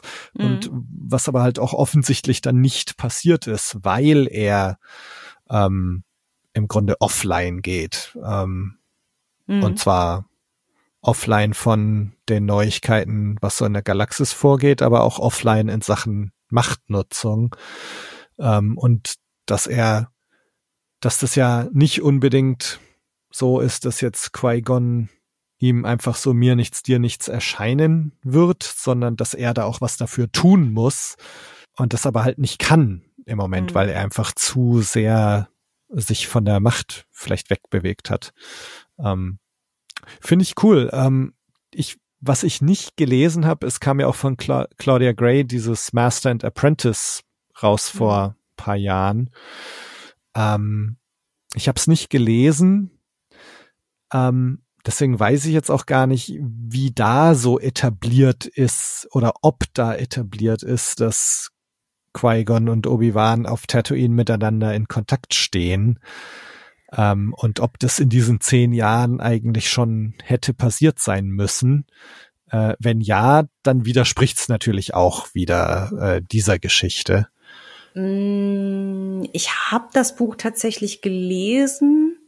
Ich muss aber gestehen, das ist auch wieder so eine von diesen Instanzen, wo der neue Kanon sich dermaßen dem alten Kanon ähnelt und angleicht, dass ich manchmal Probleme habe, das auseinanderzuhalten. Mhm. Ähm, weil das Buch an sich vor Episode 1 noch spielt, der Großteil davon. Also okay. da geht's um einen äh, ja, jungen Obi-Wan noch, der ist da, keine Ahnung, was, 16 oder so, glaube ich. Ähm, man nagle mich nicht darauf fest, weil so überwältigend fand ich das Buch jetzt nicht tatsächlich, obwohl ich mich da eigentlich sehr darauf gefreut habe, weil es halt aber, es war halt einfach extremst ähnlich der Jedi-Padawan-Reihe, falls die damals einer gelesen hat. Das war ja so eine, so für Middle, Middle Grade Jugendbuchreihe, so für 14- bis 16-Jährige wo es halt einfach so dieses bestimmte Thema gibt, ne, dass Obi-Wan und Qui-Gon halt eben sehr unterschiedliche Naturelle haben und wie die als Meister und Stud äh, Padawan-Duo zusammenarbeiten können, bla bla bla. Also das ne, wird ja in Episode 1 so angerissen und war da halt irgendwie naheliegend. Deswegen, ich will jetzt aber nicht meine Hand dafür ins Feuer legen, dass es da nicht quasi, was ist denn das Gegenteil von einem Flashback? Weil ich weiß, es gibt auf jeden Fall Flashbacks zwischen Qui-Gon und Count Dooku in diesem Buch. Ich weiß aber nicht mehr, ob es auch irgendwie ein, zwei Szenen gibt, die quasi vorgreifen und dann Qui-Gon und Obi-Wan in dieser Periode zusammen zeigen. Ich meine aber, dass es relativ etabliert ist. Ich meine, es ist, liegt ja auch nahe nach Episode 3, dass die beiden irgendwie miteinander kommunizieren. Irgendwie muss Obi-Wan ja lernen, dass er sich in Luft auflösen kann. Also. Ja, ja. Also, ich denke, ich glaube, das wird noch kommen. Ich glaube, mhm. dass er jetzt natürlich wieder gezwungenermaßen äh, sich auch mit der Macht und seiner Vergangenheit auseinandersetzen muss und dass er da im Zuge dessen ähm, dann vielleicht auch mit Qui-Gon jetzt tatsächlich Kontakt aufnimmt. Ähm, ja, mal sehen. Hm. Es ist auf jeden Fall sehr viel Material da, deswegen ich bin sehr gespannt, was in den nächsten vier Folgen passiert. Und vor allen Dingen, wie lang die halt wieder werden, weil irgendwie Teil 1 war ja knapp 50 Minuten lang, Teil 2 ja dann wieder nur 32, 34, irgendwie so um den Dreh. War der ähm, nicht auch über 40? Ich meine, der war gar war nicht so lang, aber wie gesagt, kann, ich kann mich jetzt gerade auch täuschen, aber wie gesagt, mir ist das ja immer lieber, wenn sie sich dann irgendwie 45 bis 50 Minuten Zeit nehmen, das in ord ordentlich durchzuerzählen, als dann jetzt, oh, wir haben hier diese ganzen Dinge angerissen und jetzt müssen wir die alle in fünf Minuten abarbeiten. Ne? So, das wäre halt irgendwie extrem schade, weil dafür finde ich schon zu viele Dinge, die sie jetzt in den Raum gestellt haben, zu interessant, um zu, ne, dass ich jetzt gerne wissen würde, wie würden sie es auflösen. Ja. So, weil jetzt zum Beispiel, wenn wir wieder mal zu dem Duell mit Vader kommen, wäre halt mega tragisch, wenn das so eine Sache von drei Minuten ist und dann kommt irgendwie, oh ja, nein, er ist tot und denkst dir so, hä? Was war das denn? Also das hoffe ich, dass es halt eben nicht so ist. Ähm, weil äh, so kommt es mir zumindest oder kam es mir manchmal in den Clone Wars Folgen vor, dass es halt einfach etwas niederkomplex aufgelöst wurde und alles immer so ein bisschen sehr bequem war für alle Beteiligten. Dementsprechend, das äh, weiß ich nicht kann man machen, ist ja auch abhängig von der Zielgruppe, aber fände ich bei der Serie jetzt irgendwie schade, wenn es so endet. Mhm. Aber wie wir schon festgestellt haben, bis auf irgendwie ein, eine Location wissen wir wirklich jetzt nicht, was als nächstes kommt. Ne? Genau. Und also ich denke mal jetzt tatsächlich auch, was irgendwelche Planeten angeht oder Settings, die wir noch sehen, tappt man jetzt wirklich noch komplett im Dunkeln. Und das ist ja cool. Also, mhm. ne, klar, also die, die Inquisitoren-Bases, die, die werden wir jetzt vielleicht gleich in der Folge drei schon zu sehen bekommen, weil jetzt Reva dahin zurückkehrt und gefragt wird, ja, sag mal, wo ist denn der Grand Inquisitor? Mhm. Ähm, also das könnte ich mir vorstellen, dass wir das jetzt gleich in der nächsten Folge sehen. Äh, die Frage ist halt, wo geht jetzt Obi-Wan hin? Ähm, also, ja, bin sehr mhm. gespannt. Ja. Gab es denn sonst noch irgendwelche Kritikpunkte? Du hast jetzt gesagt, es, es gab so, du warst etwas überrascht über ein paar Entscheidungen. Ja, ich glaube, die Hauptüberraschung äh, für mich war tatsächlich die Größe der Rolle, die sie Leia gegeben haben. Mhm. Also nicht, dass sie das gemacht haben, so hatten wir ja schon besprochen. Das machte für mich durchaus Sinn, dass das ein großes, groß genug, nein, Moment, jetzt habe ich mich mit meiner eigenen Satzstruktur verwirrt, ähm, nein, dass das Risiko, sie nicht zu retten, quasi groß genug ist, um damit Obi-Wan seinen Arsch hochkriegt auf Tatooine. So, jetzt mal ganz fies gesagt. So. Ähm, das machte für mich total Sinn. Ich fand nur zum Beispiel überraschend, wie viel Zeit sie sich genommen haben, Alderan auch zu zeigen. So. Mhm. Ähm, und ihr Leben da auf Alderan mit Bail Organa und der äh, Brea, Bria, wie auch immer sie heißt, die Königin quasi. Mm, das hat einfach irgendwie, also ich fand es schön anzugucken, es hat nur überraschend viel Raum eingenommen, fand ich. Also auch wenn ich etwas, es etwas sehr convenient fand, dass sie halt in den Wald läuft und dann steht dann halt äh, Needles Schrägstrich Flea mit seinen Leuten halt direkt da und sie läuft so genau straight auf die zu, so, hm, ja, okay. so, aber ähm, ja, das machte ja dann auch, also das, das war vielleicht ein bisschen schnell wieder durcherzählt für mich, dieses, dass irgendwie auf Tatooine ist was passiert. Also dass ja ähm, die Third Sister vom Grand Inquisitor ja da quasi gerügt wurde. Und gleichzeitig hat sie aber schon angeleiert, da Leia entführen zu lassen und so weiter und so fort. Also da hat man dann gefühlt so beim Foreshadowing drei Schritte übersprungen und dann am Ende zu sagen, haha, sie war der Auftraggeber übrigens so. Ja, das war halt so, wie hast du es so eben schön genannt, die Fast Lane, um das zu erklären, so. Ne, weil ich dann halt gedacht habe, so hängt die Frau nicht gerade auf Tatooine ab, so? ja, okay, gut, die wird jetzt nicht den ganzen Tag irgendwie Tavernen auseinandernehmen. Naja, gut, mag sein. ja, ja. Uh, weil es wirkte halt so, ne, das ist halt wieder diese Sache mit den Travel Times im Star Wars Universum. Dieses, weil es die, das fühlte sich so an, als ob diese ganze Szene auf Tatooine mit dem Jedi, der nicht Obi-Wan ist, den sie, die, die, die Inquisitoren jagen, und die Szene mit Leia wird äh, aus, äh, da am, im Wald entführt und weggebracht. Das fühlte sich halt an, als wäre das parallel zueinander erzählt. Und dementsprechend war das halt merkwürdig, weil quasi erst am Ende der Tatooine-Szene sie überhaupt den Grund hatte, um Leia entführen zu lassen, nämlich um da ihren Plan irgendwie durchzusetzen. Also so kam es mir zumindest vor. Hm, Aber hm. Ne, letzten Endes, wie gesagt, das ist jetzt, glaube ich, sehr nitpicky gerade an der Stelle. Weiß ich, wie es dir da geht, aber ich finde es immer ein bisschen schade, wenn sie sich so die, die, ja, die Fastlane nehmen für bestimmte Teile, für bestimmte Geschichtsaspekte. Ja. Also ich kann mir auf einer Metaebene schon gut nachvollziehen, warum sie Leia jetzt hergenommen haben, weil ich meine, wenn es irgendwas gibt, was Obi-Wan aus der Reserve lockt, dann ist es Leia. Ähm, also mal, außer, außer sie hätten jetzt gesagt, irgendwas ist mit Luke, aber bei Luke wissen sie halt tatsächlich nicht, dass das der Sohn von Anakin Skywalker ist. Ähm, gut, wissen sie bei Leia auch nicht, aber zumindest, also jetzt auf der Metaebene, die Entscheidung, okay, Luke können wir eigentlich nicht anfassen, also müssen wir irgendwas mit Leia machen. Okay, Leia wird entführt und das lockt Obi-Wan aus der Reserve. Kann ich so als über, Überlegungen hinter den Kulissen ganz gut nachvollziehen. So in Universe frage ich mich dann schon, ne? Es, es heißt irgendwie, sie hat Reaver hat in den Archiven eine Verbindung zwischen Obi-Wan und Bail Organa äh, gefunden und deswegen entführt sie jetzt äh, die Tochter. Ähm, ich meine, gut, da könnte man sich jetzt noch vermutlich 40 andere Leute vorstellen, mit denen Obi-Wan irgendwie mal eine Verbindung hatte.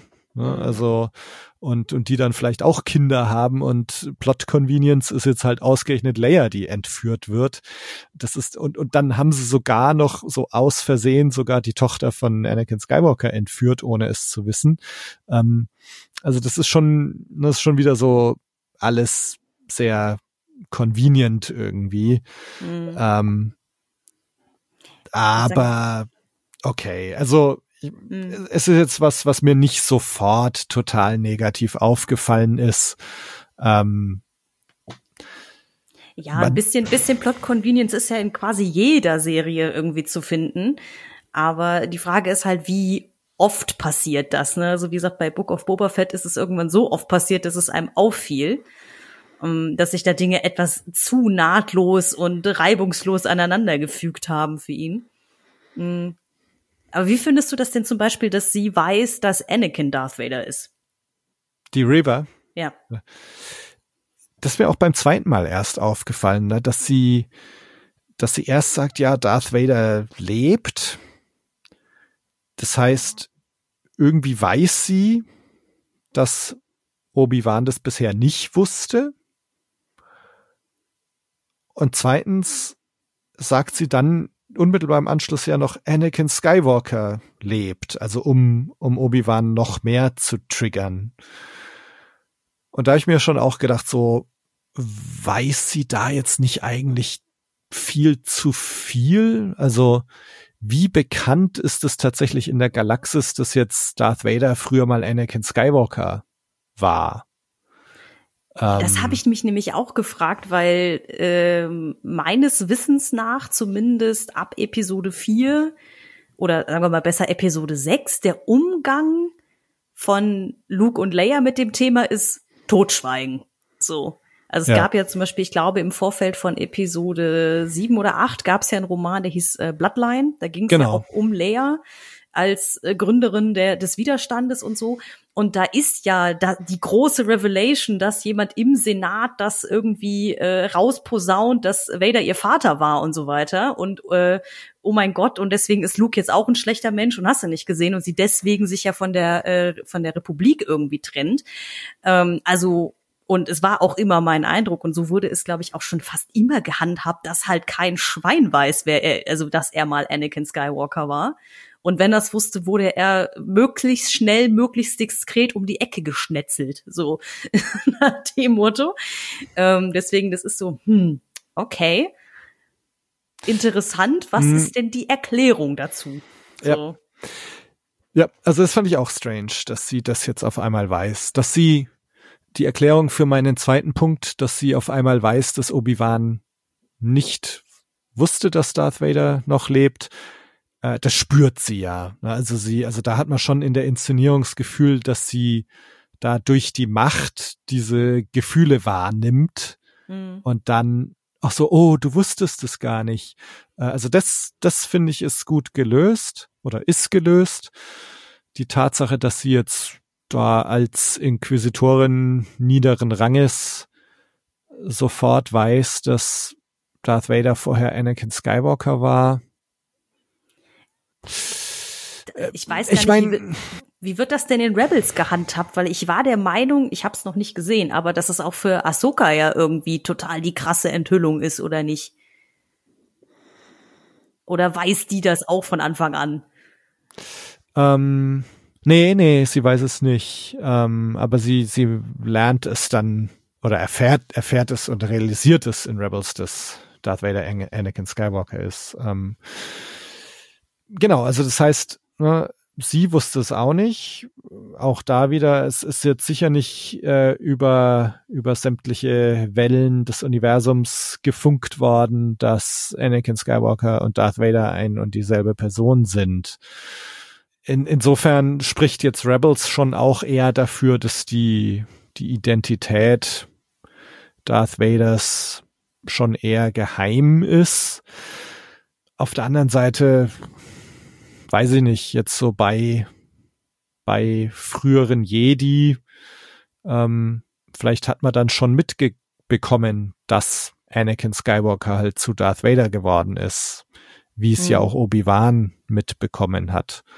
Und insofern jetzt Reva als vielleicht frühere Jedi hat vielleicht auch vom Fall des Anakin Skywalker mitbekommen. Also mhm. insofern das ist jetzt auch nicht vollkommen ausgeschlossen. Und dass sie es jetzt weiß, heißt ja auch nicht unbedingt, dass das jeder Depp in der Galaxis jetzt auch weiß. Mhm. Ähm, nee, aber, davon gehe ich auch aus. Aber da wird's halt interessant, wie, äh, ob man von ihrer Backstory noch was hört, ne? Weil, mhm. wie gesagt, wir hatten, ich hatte es ja schon angeschnitten mit dieser Jünglingsgeschichte da, mit dieser Jünglingsszene von der Order 66 am Anfang ne, ob das nicht wirklich so ist. Ich meine, da war ja Anakin auch noch nicht oder als Lord Vader noch nicht in ähm, Taucheranzug, wollte ich schon sagen, in, in Rüstung unterwegs, sondern noch als er selber und hat da die Leute irgendwie wegge weggemäht. Ähm, ob sie ihn da vielleicht einfach gesehen hat bei der Flucht mehr oder weniger und dann irgendwie eins und eins zusammengezählt hat oder ähm, wer weiß, vielleicht hat er sie auch verschont aus irgendeinem Grund, während er alle anderen niedergemetzelt hat. Das wird halt spannend. Ja, ja, vielleicht kriegen wir da noch irgendein Flashback. Wer, also weil, weil also sagen wir mal so, das ist ja das Interessante immer an diesen äh, also im alten Kanon hat man die ja dunkle Jedi genannt, um die von den Sith abzugrenzen, nämlich diese Jedi, die sich so ein bisschen dem Orden äh, entzogen haben und ihm abgekehrt haben. Die haben ja auch immer alle so eine krasse traumatische Hintergrundgeschichte. Und ähm, auch bei Jedi Fallen Order ist es ja so, da ist ja auch der Hauptkonflikt, dass du irgendwie einmal die, ich glaube, es ist die Second Sister, ich glaube ja, ähm, die ja der Ex-Padawan von der äh, Jedi äh, ist, den Cal Kestis da trifft und sich von der verraten und verlassen gefühlt hat und ne, ja, du hast mich ja dem Imperium ausgeliefert, dies, das, jenes und dann halt eben sich hat umdrehen lassen. So. Deswegen, ähm, das, das ist immer so schön, so dieses ne, Star Wars, der, die, das Franchise äh, mit, mit, mit Space Wizards, das für Kinder gemacht wurde, so, ne? Mh ganz leichte Kost eigentlich ja. vom, von der Hintergrundgeschichte. Ja. Ähm, religiöse Verfolgung am Nachmittag. Äh, ja, deswegen mal schauen, ob, ob sie da ein bisschen tiefer eintauchen in die Seele dieses Charakters, also warum sie überhaupt Inquisitorin ist. Mhm. Ja, lassen wir uns mal überraschen. Was ich jetzt noch zu Protokoll geben möchte, also es, es gibt schon noch so drei inszenatorische Sachen, wo ich schon auch Kritik verstehen kann und wo ich, wo ich mir auch nicht so ganz sicher bin, warum sie das so gemacht haben. Ähm, also das eine ist die schon von dir angesprochene äh, Waldszene mit, mit Leia.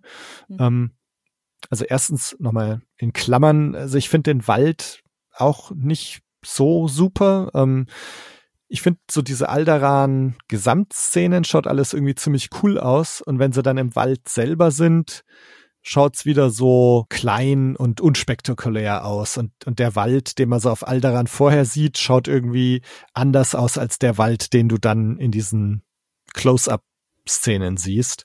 Ja, das stimmt. Äh, aber sei es drum. Hm. Ähm, aber ich finde diese Verfolgung ist total komisch inszeniert. Ne? Da rennt diese Zehnjährige vor drei Männern weg, die wahrscheinlich alle fünfmal schneller rennen können als sie.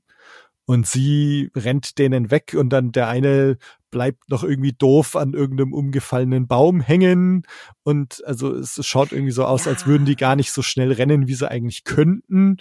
Also äh, ja, das, äh, ja, das hätte das man besser inszenieren können. Ja, das war auch irgendwie total unnötig, ne? Also da haben sie irgendwie merkwürdigerweise gar nicht den Shortcut genommen, weil es wäre ja einfach gewesen, dass sie da irgendwie so dupp, die dupp, die dupp durch den Wald läuft und dann kommt halt äh, Flea um die Ecke und sagt Guten Tag, Prinzessin und haut er halt mit einem Betäubungsblaster eins über fertig ist die Laube. Genau, so. genau. Also, äh, weil stimmt, jetzt wo du sagst, das ist mir auch aufgefallen, dass sie dann anfängt loszulaufen und man richtig sieht, wie diese Männer, die sie verfolgen, Mühe haben, nicht ins Gehen zu verfallen, weil genau. sie ja jetzt auch kein Mädchen genommen haben in der Rolle von Leia, die wahnsinnig groß gewesen wäre. Also die ist ja sehr klein für eine Zehnjährige auch, hat. Also zumindest kam mir das so vor. Vielleicht ja, liegt es ja, auch an ja. der Haarpracht, aber ich fand, sie wirkte sehr klein. Nö, also ich als meiner Meinung nach wäre sie als Siebenjährige auch durchgegangen. Äh, ja. So, ich meine, gut, es passte halt wahrscheinlich gut zu Carrie Fisher, weil die war ja auch eher petit, die Frau von der Körpergröße her. Aber äh, ja, das war wirklich schon so ein bisschen wirklich, das kleine Mädchen läuft jetzt drei erwachsenen Männern davon. Ja, ja, okay. Ja, und, und dann, ich gebe dir recht, dieser Wald sieht ein bisschen aus, wie wir sind mal kurz äh, in den Wald hinters Haus gefahren. so. Genau, genau. Und oh. Flea, äh, ich meine, das habe ich ja schon bei Mando teilweise gesagt, dass ich diese Cameos teilweise eher unnötig finde. Und ich meine, Flea ist halt sofort als solcher zu erkennen gewesen. Mhm. Da, da finde ich dann sowas irgendwie cooler, wenn halt irgendwie Daniel Craig sich rausstellt als irgendein Stormtrooper, der von Ray bezirzt wird oder ähm, oder Simon Pegg als äh, Doc Onda, nee Quatsch, wie heißt der jetzt? Unka. Der auf, auf, auf ähm, Jakku, der genau, der der Schrottsammler da. Ja. da ähm, hm. Also Doc Onda ist der von Galaxy's Edge, glaube ich, mit seinem Antiquities Den. Unka, Unka Naja, wurscht. Ähm, aber der jedenfalls, ne, und ist halt überhaupt nicht als Simon Peck zu erkennen, sondern du weißt, Simon Peck steckt halt, oder hast dann erfahren, Simon Peck steckt in diesem Kostüm drin. Und mhm. dass du dann halt Flea siehst und so, ja, das ist Flea. Finde ich ein bisschen. Du hattest wahrscheinlich so ähnlich wie bei Bill Burr so einen Moment, ne? So. Ja, ja, genau. Und ähm, und ja, Flea, ich meine, gut, ne, jetzt hat er so ein bisschen Anthony Kiedis dürfte in gefährliche Brandung äh, auch so ein Bösewicht spielen und, und jetzt darf Flea hier in Star Wars mal ran. Ähm, ja, okay. Ne, aber es ist für mich so ein bisschen illusionsdurchbrechend, aber, aber okay ich muss gestehen, weil wir ja am Anfangs über die Celebration gesprochen haben, ich glaube, da kam auch irgendwie raus, dass Jude Law für irgendeine Star Wars Serie gecastet wurde. Mhm. Mir ist gerade leider komplett entfallen, für welche. A Skeleton Crew. Ah, ähm, ja, ja, genau, genau. Das ist diese ähm, Serie, der, der, in der es um irgendwelche Zehnjährige geht, die ihren Weg nach Hause finden wollen oder so. Mhm. Ähm, da wird er also in irgendeiner Mentoren- oder Antagonistenrolle auftreten, denke ich mal. Mhm. Also ich, er wird vermutlich nicht einen von den Zehnjährigen spielen. hm, man weiß es nicht mit der De-Aging-Technologie ja, ja. heutzutage. Nein, aber ich weiß nur, dass ich das, dieses Stück Casting-Info irgendwie aufgeschnappt habe und mein erster Gedanke war, ja, jetzt dürfen in Hollywood alle mal ran, ne? Also, ja, ja, ja.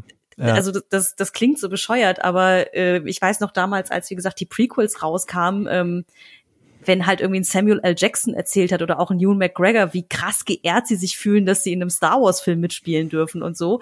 Und jetzt ähm, hat Disney halt ein dermaßen streckte, striktes Line-up, irgendwie so gefühlt alle drei Monate muss jetzt die nächste Live-Action-Serie rausgehauen werden dass du ja wirklich einfach jeden in Hollywood einmal fragen musst, so nach dem Motto, ey, willst du mal bei Star Wars dabei sein? Ja. Und dann halt bei der 50. Person, die sagt, ah, oh, endlich bin ich auch im Star Wars Universum, ist irgendwann so ein alter, alter Schuh ist halt. Mm, mm. Dieses, ich meine, ich gönne es Jude Law, ne? Aber äh, es war dann so, äh, wirklich, so, jetzt darf halt wirklich jeder mal ran. so. Ja, genau, und deswegen auch so mit den Cameos, äh, na, dann können das auch mal langsam gut sein lassen. Ne? Dann mhm. verwendet lieber wieder ein paar unbekannte Schauspieler. Ähm, ich muss jetzt nicht unbedingt Flea in Star Wars haben und ihn halt sofort als solchen erkennen. Ja. Ähm, naja. Ja, der, der kommt ja jetzt hoffentlich sowieso nicht mehr wieder. Wie gesagt, ein bisschen äh, traurig äh, schaut, bin ich. Schaut nicht so aus. Ja, ein bisschen traurig bin ich um Hadja, unseren Fake Jedi, der ja dann einfach, also das fand ich so eine schöne kleine Character Arc von irgendwie, ich bin hier so dieser kleine Con-Artist, der die Leute übers Ohr haut und ihnen die Credits abzieht, zu äh, ich stelle mich mal den Inquisitoren entgegen, um hier mal einem echten Jedi zu helfen und so. Das war dann so. Hm, hm, äh, Wobei er ja, aber er überlebt doch die Begegnung, oder? Also sie schleudert ihn da ja gegen die Wand. Ich hatte das so interpretiert, aber dass der es jetzt nicht mehr gemacht hat, also dass okay. der es nicht schafft. Aber ich lasse mich gerne eines Besseren belehren. Also ich glaube, er lebt noch, aber müsst, müsst man noch mal, müsst ihr noch mal, noch mal anschauen. Äh, gut, aber davon abgesehen, also ich denke jetzt nicht, dass wir auf diesen Planeten noch mal zurückkehren werden. Mhm. Ähm, von daher, ähm, egal ob er jetzt tot ist oder noch lebt, ähm, werden wir ihn wahrscheinlich sowieso nicht mehr sehen. Mhm. Ähm, ja. Um noch meine Du hattest doch einen Inszenor genau, inszenatorischen Fragezeichen zu, zu vervollständigen. Ähm, wo wir schon auf diesem Planeten sind, auf Dayu, da fand ich nämlich auch so einen Shortcut, den ich mir gerne ein bisschen ausführlicher dargestellt gewünscht hätte. Und zwar dieses, ne, er, er landet da, er sucht Leia. Und ich meine, ich muss jetzt an, an Liam Neeson, an Taken denken. Ne? Also seine Tochter wird entführt und er setzt Himmel und Hölle in Bewegung, um die zu suchen. Mhm. Und es dauert so den Film über, bis er sie dann halt irgendwann findet durch seine Methoden. Und Obi-Wan landet auf diesem Planeten. Ich meine, gut, vielleicht gibt's auf diesem Planeten nur einen Raumhafen, wer weiß, ne? aber er ist sofort am richtigen Punkt.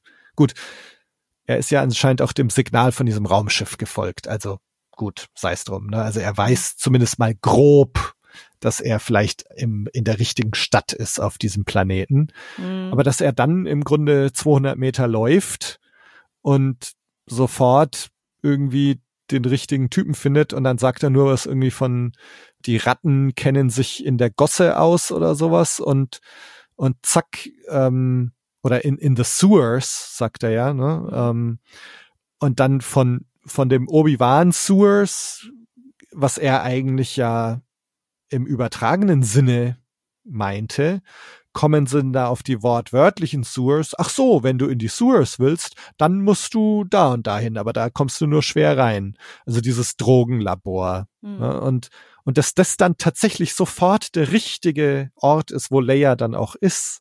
Mhm. Also das finde ich erstmal sehr strange. Also mir ist das irgendwie so viel zu schnell und viel zu einfach, wie er sie da findet. Und dann auch so dieses, ne, also, ah, du musst in dieses Drogenlabor und dann sein, er steht dann davor und denkt sich, ah, er könnte die Klamotten von diesem Typen klauen und sich da dann einschleichen. Auch das geht mir irgendwie viel zu schnell. So das, also mhm. das habe ich beim ersten Mal anschauen auch gar nicht so richtig gecheckt, glaube ich. Ähm, so schnell ging das und ähm, also da fand ich es ein bisschen ja auch zu sehr mit Shortcuts und ein bisschen zu schnell und vielleicht schlampig sogar erzählt. Hm. Äh, und einfach zu einfach auch wieder das alles. Ja. Ich weiß gar nicht, ob das nicht vielleicht auch ein eine Bedingung der Space Opera als Genre ist. Ähm, ich habe jetzt vor ein paar Tagen eine Doppel, also zwei Bücher, aber halt eine Reihe zu Ende gelesen von äh, Michael Moresi heißt der Autor, der auch diverse Star Wars Comics geschrieben hat, aber er wurde halt dann mit seiner, also die, der erste Band heißt Black Star Renegades und es ist auch, wenn man es liest, eine sehr, sehr krasse Liebeserklärung an Star Wars und an die Space Opera als Genre so. Also mhm. es ist halt kein Star Wars Roman, aber du merkst halt sehr, sehr, sehr deutlich, worauf, worauf das basiert, der ganze Kram. Mhm. Und ähm, in dem, in den beiden Büchern ist es auch so, es ist halt wahnsinnig ähm, ja, da sind auch so ein paar Stellen dabei, wo du denkst so, hm, das ist jetzt aber sehr convenient, dass das so passiert, ne? Oder dass irgendwie, oh mein Gott, und die Hülle des Schiffs bricht auseinander, aber keine Sorge, sie hatten das Gadget XY dabei, ne? Also, dass so Dinge plötzlich irgendwie introduced wurde, ein, eingeführt wurden, die vorher nie da waren, die aber jetzt auf einmal die Situation aufklären. Das passiert in dem Buch quasi am laufenden Band, dass ich schon fast dachte, vielleicht ist auch das ein Teil, das dazugehört, dass das sich so anfühlt, also, ne, dass, dass es sich wie eine Space Opera anfühlt. Aber äh, ich weiß genau, was du meinst. Ich glaube, ich war zu sehr von dem Drogenlabor an sich abgelenkt. Ist, weil ich wirklich da saß und dachte, sie haben jetzt echt ein Drogenlabor dahin gebaut? So. Also, das sah ja so sehr nach Crystal Meth Breaking Bad aus, wo ich dachte, so, das passt irgendwie nicht zu dem kindergerechten Star Wars, was sie zuletzt so gezeigt haben. Gut, aber auf der anderen Seite, so in Star Wars, es, es geht ja dauernd irgendwie um Spice und so, mhm. ne? Ähm. Ja, ja, ich meine, er wird ja auch da von so einer Drogendealerin irgendwie angesprochen, mhm. quasi, sobald mhm. er aus dem Schiff rauskommt, ne? Ja. Also, und ich sag nur so, do you want some death sticks? You genau. genau. Death Sticks, so, ne? Ja. Also irgendwie als Thema kam es ja schon immer so vor, aber ich glaube, es war das erste Mal, dass ich es zumindest im Bewegtbildmaterial mal so gesehen habe und nicht nur so, haha, guck mal hier, sie haben hier so eine Stange, die glitzert irgendwie witzig und das ist eigentlich wie LSD, so, ne? Sondern dass es halt so richtig schön mit diesen ekligen Gummianzügen und so auch dann war. Deswegen, ich glaube, aber du hast recht, es ist schon tatsächlich eher, er, er schlendert da ja auch aus diesem Schiff ja mehr oder weniger so raus, so, ja, was soll ich denn jetzt hier machen? Und labert ja den erstbesten an, den er trifft, so, ne? Ja, und zack, also du hast halt, äh, zack findet er es eigentlich und ja, also ne, irgendwie, dass man da noch ein bisschen mehr glaube, gesagt hätte, also das, keine Ahnung, ne, dass er dann doch irgendwie die Tracking-Spur von dem Schiff hat und dann sagen sie, oh, das ist ein Schiff, das ist von Handlangern von dem Labor XY, schau doch da mal vorbei. Und dann weiß er, okay, ich muss das Labor XY suchen und dann fragt er rum und findet dann das Labor oder so, ne? mhm. ne? Aber, aber so dieses, so rein zufällig da mal ein paar Meter die Straße runterschlendern und schon findet das. Äh, mh. Naja. Ja, das ist so ein bisschen weird, ne? Auch, also ich meine, ich hatte, ich habe ja ein sehr ähnliches Problem mit diesen Tracking-Fobs in The Mandalorian, die ja auch irgendwie auf magische Weise bestimmen können, wo Leute sind. So, ne, ohne dass ein Tracking-Device an den Leuten dranhängt. So, hä? Wie funktioniert das denn eigentlich? So, ähm, deswegen, ja, ich glaube, man hätte das wahrscheinlich rein cineastisch auch schon alleine dadurch lösen können, wenn man irgendwie eine Montage gehabt hätte, in der es zum Beispiel auch Tag- und Nachtwechsel gegeben hätte. Ne? Und wenn das nur kurz, kurze Frequenz gewesen wäre im, im, in der Folge, aber dass man das Gefühl hat, da vergeht Zeit, während er sucht. Und nicht, ich schlender mal hier eben aus dem äh, Schiff raus, quatsch irgendwen an und dann bin ich in drei Minuten am Ziel. Das mm, ist schon, genau. Ja. Ähm, da, da glaube ich aber eher, dass ihnen da tatsächlich die Limitierungen der Serie und des Settings und so in, in die Quere kamen wahrscheinlich. Ne? Also vielleicht sah Dayu bei Tageslicht gar nicht so doll aus als Set, wer weiß. Das wird auf jeden Fall so sein. Ne? Also Neonlicht und so, das schaut natürlich cool bei Nacht aus und tagsüber würde das wahrscheinlich scheiße ausschauen. Hm. Auf der anderen Seite, ja, ähm, wäre auch ganz cool gewesen, das mal bei Tag zu zeigen, um dann auch nochmal so, wie krass runtergekommen das dann vielleicht sogar ausschaut und so. Ne? Aber hm. ja, naja. Eine Sache noch, das wird so die, die letzte inszenatorische Sache, wo ich so ein Fragezeichen hatte, ist diese Wackelkamera gewesen, als, als er in der ersten Folge in diesem Canyon ist und der andere Jedi ihn da sucht und, und dann konfrontiert, wurde ja so am Anfang so ein bisschen die, die Point of View von diesem Jedi, ne, der so hinter dem Stein hervorschaut und so. Ähm, und aber dann bleibt die Kamera in dieser Szene, wo die zwei dann reden, auch so komisch wackelig. Also auch wenn er dann, wenn der andere Jedi dann im Bild ist, äh, bleibt's irgendwie so eine so eine komische wackelige Kamera. Ähm, hm. Fand ich auch ein bisschen strange, was was so die Entscheidung dahinter war.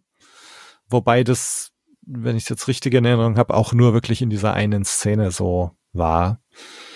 Oh, da müsste ich tatsächlich mal drauf achten, wenn ich es nochmal gucke, weil es ist mir da nicht großartig aufgefallen. Ich muss aber gestehen, ich bemerke diese Shaky Cam auch meistens immer erst sehr spät oder wenn sie sehr exzessiv genutzt wird. Mhm. Ähm, ich glaube, der erste Teil von Tribute von Panem ist dann ein ganz guter Kandidat dafür. Der ist ja quasi nur mit Shaky Cam gedreht worden, damit man irgendwie äh, gefühlt die nicht vorhandenen Details im Hintergrund nicht sehen kann. Ähm, so, ja, das, ja, ist ja so, ne? Also der, das Budget vom ersten Teil war da ja auch deutlich limitierter als dann bei den anderen drei. Dementsprechend hat man ja jeden Trick genommen, den es gab, um irgendwie zu verschleiern, dass sie auch nur auf drei Quadrathektar Wald gedreht haben, der nicht vollgestopft war mit CGI-Feuerwerk im Hintergrund. So, ähm, und da hat's mich auch im Kino, das weiß ich noch, richtig krank gemacht, irgendwann, dieses, dieses Gewackel der Kamera. Aber jetzt da in der Szene, also, hm. ne, man kann sich jetzt schon, das ist so die Gehetztheit dieses anderen Jedi und die, die Aufgeregtheit, die Ängstlichkeit, die Panik dieses anderen Jedi. Ja, mhm. nur wenn dann die Kamera so auf den beiden, wie sie sich dann unterhalten, wo, wo dann so die, der Point of View wieder weggeht von, von diesem anderen Jedi hin zu beiden, dass es da dann trotzdem fortgeführt wird, fand ich strange. Aber gut, ne, das sind jetzt mhm. ähm, kleine Sachen. Also es ist ja nicht so, als wäre jetzt die ganze Serie mit der Handkamera gefilmt. Mhm. Ähm, von daher, okay. Ja, da muss ich wirklich mal drauf achten, weil ja, es passt eigentlich auch nicht zum Tonus dieses, dieser Szene. Ne? Die ist ja eigentlich eher ruhig und so ein bisschen beschwert so.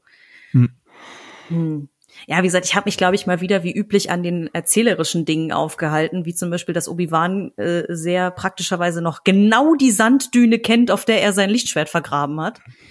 So, aber da habe ich dann gedacht, okay, Jedi-Gedächtnis oder so. Ja, ja, genau. Nee, also das, das habe ich jetzt auch, also da eigentlich sofort, okay, die Macht, ne, sein mhm. Macht-Navi, ähm, weiß er dann sofort, wo das ist. Aber auf der anderen Seite habe ich ja vorhin gesagt, dass er im Grunde offline ist und dass er mit der Macht nichts mehr zu tun hat. Also eigentlich, mhm. mh, ja, eigentlich ist dann schon die Frage, ob er jetzt mit der Macht da wieder zu seinem Schwert geführt wurde. Mhm. Ja, oder er hat sich halt tatsächlich gemerkt. Und es sind keine Wanderdünen, sondern die Düne ist seit zehn Jahren unbewegt.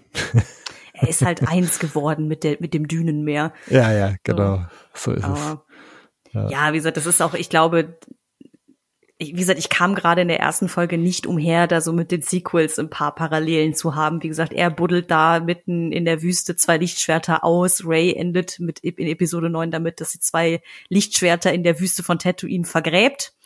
So, Mhm. auch wenn es zwei andere sind oder beziehungsweise ein anderes, das, äh, das, das von Anakin ist dazu verdammt, immer wieder in den Sand zurückzukehren. ähm, das war auch bei IGN ganz witzig, die hatten auch einen Beitrag darüber gemacht, dieses so, hm, was Anakin wohl dazu sagen würde, wenn er wüsste, dass Obi-Wan sein Lichtschwert im Sand vergraben hat. Und dann Das so, ist wahrscheinlich-. Der, der The One Place, wo Anakin nicht suchen würde. Ja, das haben sie nämlich auch gesagt. Dieses eigentlich ist äh, Tatooine der ideale Hiding Place auch für ihn, also für Obi-Wan als auch für Luke, weil Anakin einfach Tatooine so krass hasst eigentlich als Ort, dass der wahrscheinlich einfach keinen Grund hätte, jemals wieder dorthin zurückzukehren. Ja. So. Also, ne, wie gesagt, da bin ich echt noch gespannt, wie sie das so hindrehen am Ende, dass jetzt Obi-Wan dann wieder so unbehelligt nach Tatooine zurückkehrt und sagt, so, da bin ich wieder auf die nächsten zehn Jahre und ja, also Mhm. mal schauen. Ich sagen, er muss ja, er muss ja noch alt und grau werden und er muss noch Darth Maul wegschnetzeln auf Tatooine. Stimmt, das kommt auch noch zwischendrin, ja. Oh, oh Spoiler-Alarm übrigens, Entschuldigung. Für alle, die Rebels noch nicht gesehen haben. Aber Ja, ich glaube, das ist jetzt okay zu diesem Zeitpunkt, würde Ja. ich sagen. meinst du, ist schon lang genug raus, die Serie, ja? Ja. Ja, ich würde sagen, an dieser Stelle, Mhm. jetzt haben wir doch länger gesprochen, als ich dachte. Ähm, Ich bin auch froh, ich weiß nicht, ob ich es eingangs gesagt hatte, ich bin gesundheitlich etwas angeschlagen. Ich habe eigentlich befürchtet, dass mich meine Stimme so nach einer Stunde verlässt, aber soweit ging alles gut. Aber jetzt wollen wir es mal nicht übertreiben. Dann machen wir mal an dieser Stelle Schluss. Ja, ich wollte gerade sagen, ich glaube, wir haben die wichtigsten Dinge ja schon besprochen und äh, ich meine, klar, man könnte immer bis ins kleinste Detail noch alle Szenen ausdiskutieren, wenn man wollte, aber ich glaube, dann säßen wir morgen noch hier. Ja, und vor allem, wir haben ja jetzt erstmal so einen, mal wieder so einen recht assoziativen Rundumflug gemacht und ich glaube, Das, das, das hast du jetzt sehr schön ausgedrückt. Ein assoziativer Rundumflug. ohne Plan. ja. Aber also, es hat mir wieder viel Spaß gemacht, mit dir drüber auch. zu reden. Ähm, dann, ja, vielen Dank an alle, die uns zugehört haben. Wir hoffen, ihr seid auch bei den nächsten paar Folgen bei uns dabei. Schaut mal auf Instagram vorbei. Jetzt ganz neu, ganz frisch. Nach sechs Jahren ist Blue Blues auch da vertreten. Ansonsten, ihr könnt mit uns in Kontakt treten über Twitter, Facebook, auf der Webseite oder lasst eine Bewertung auf iTunes da. Würde uns jedenfalls sehr freuen, von euch zu hören. Und wir hören uns dann für die nächsten paar Obi-Wan-Folgen wieder. Macht's gut und bis dann. Ciao. Tschüss.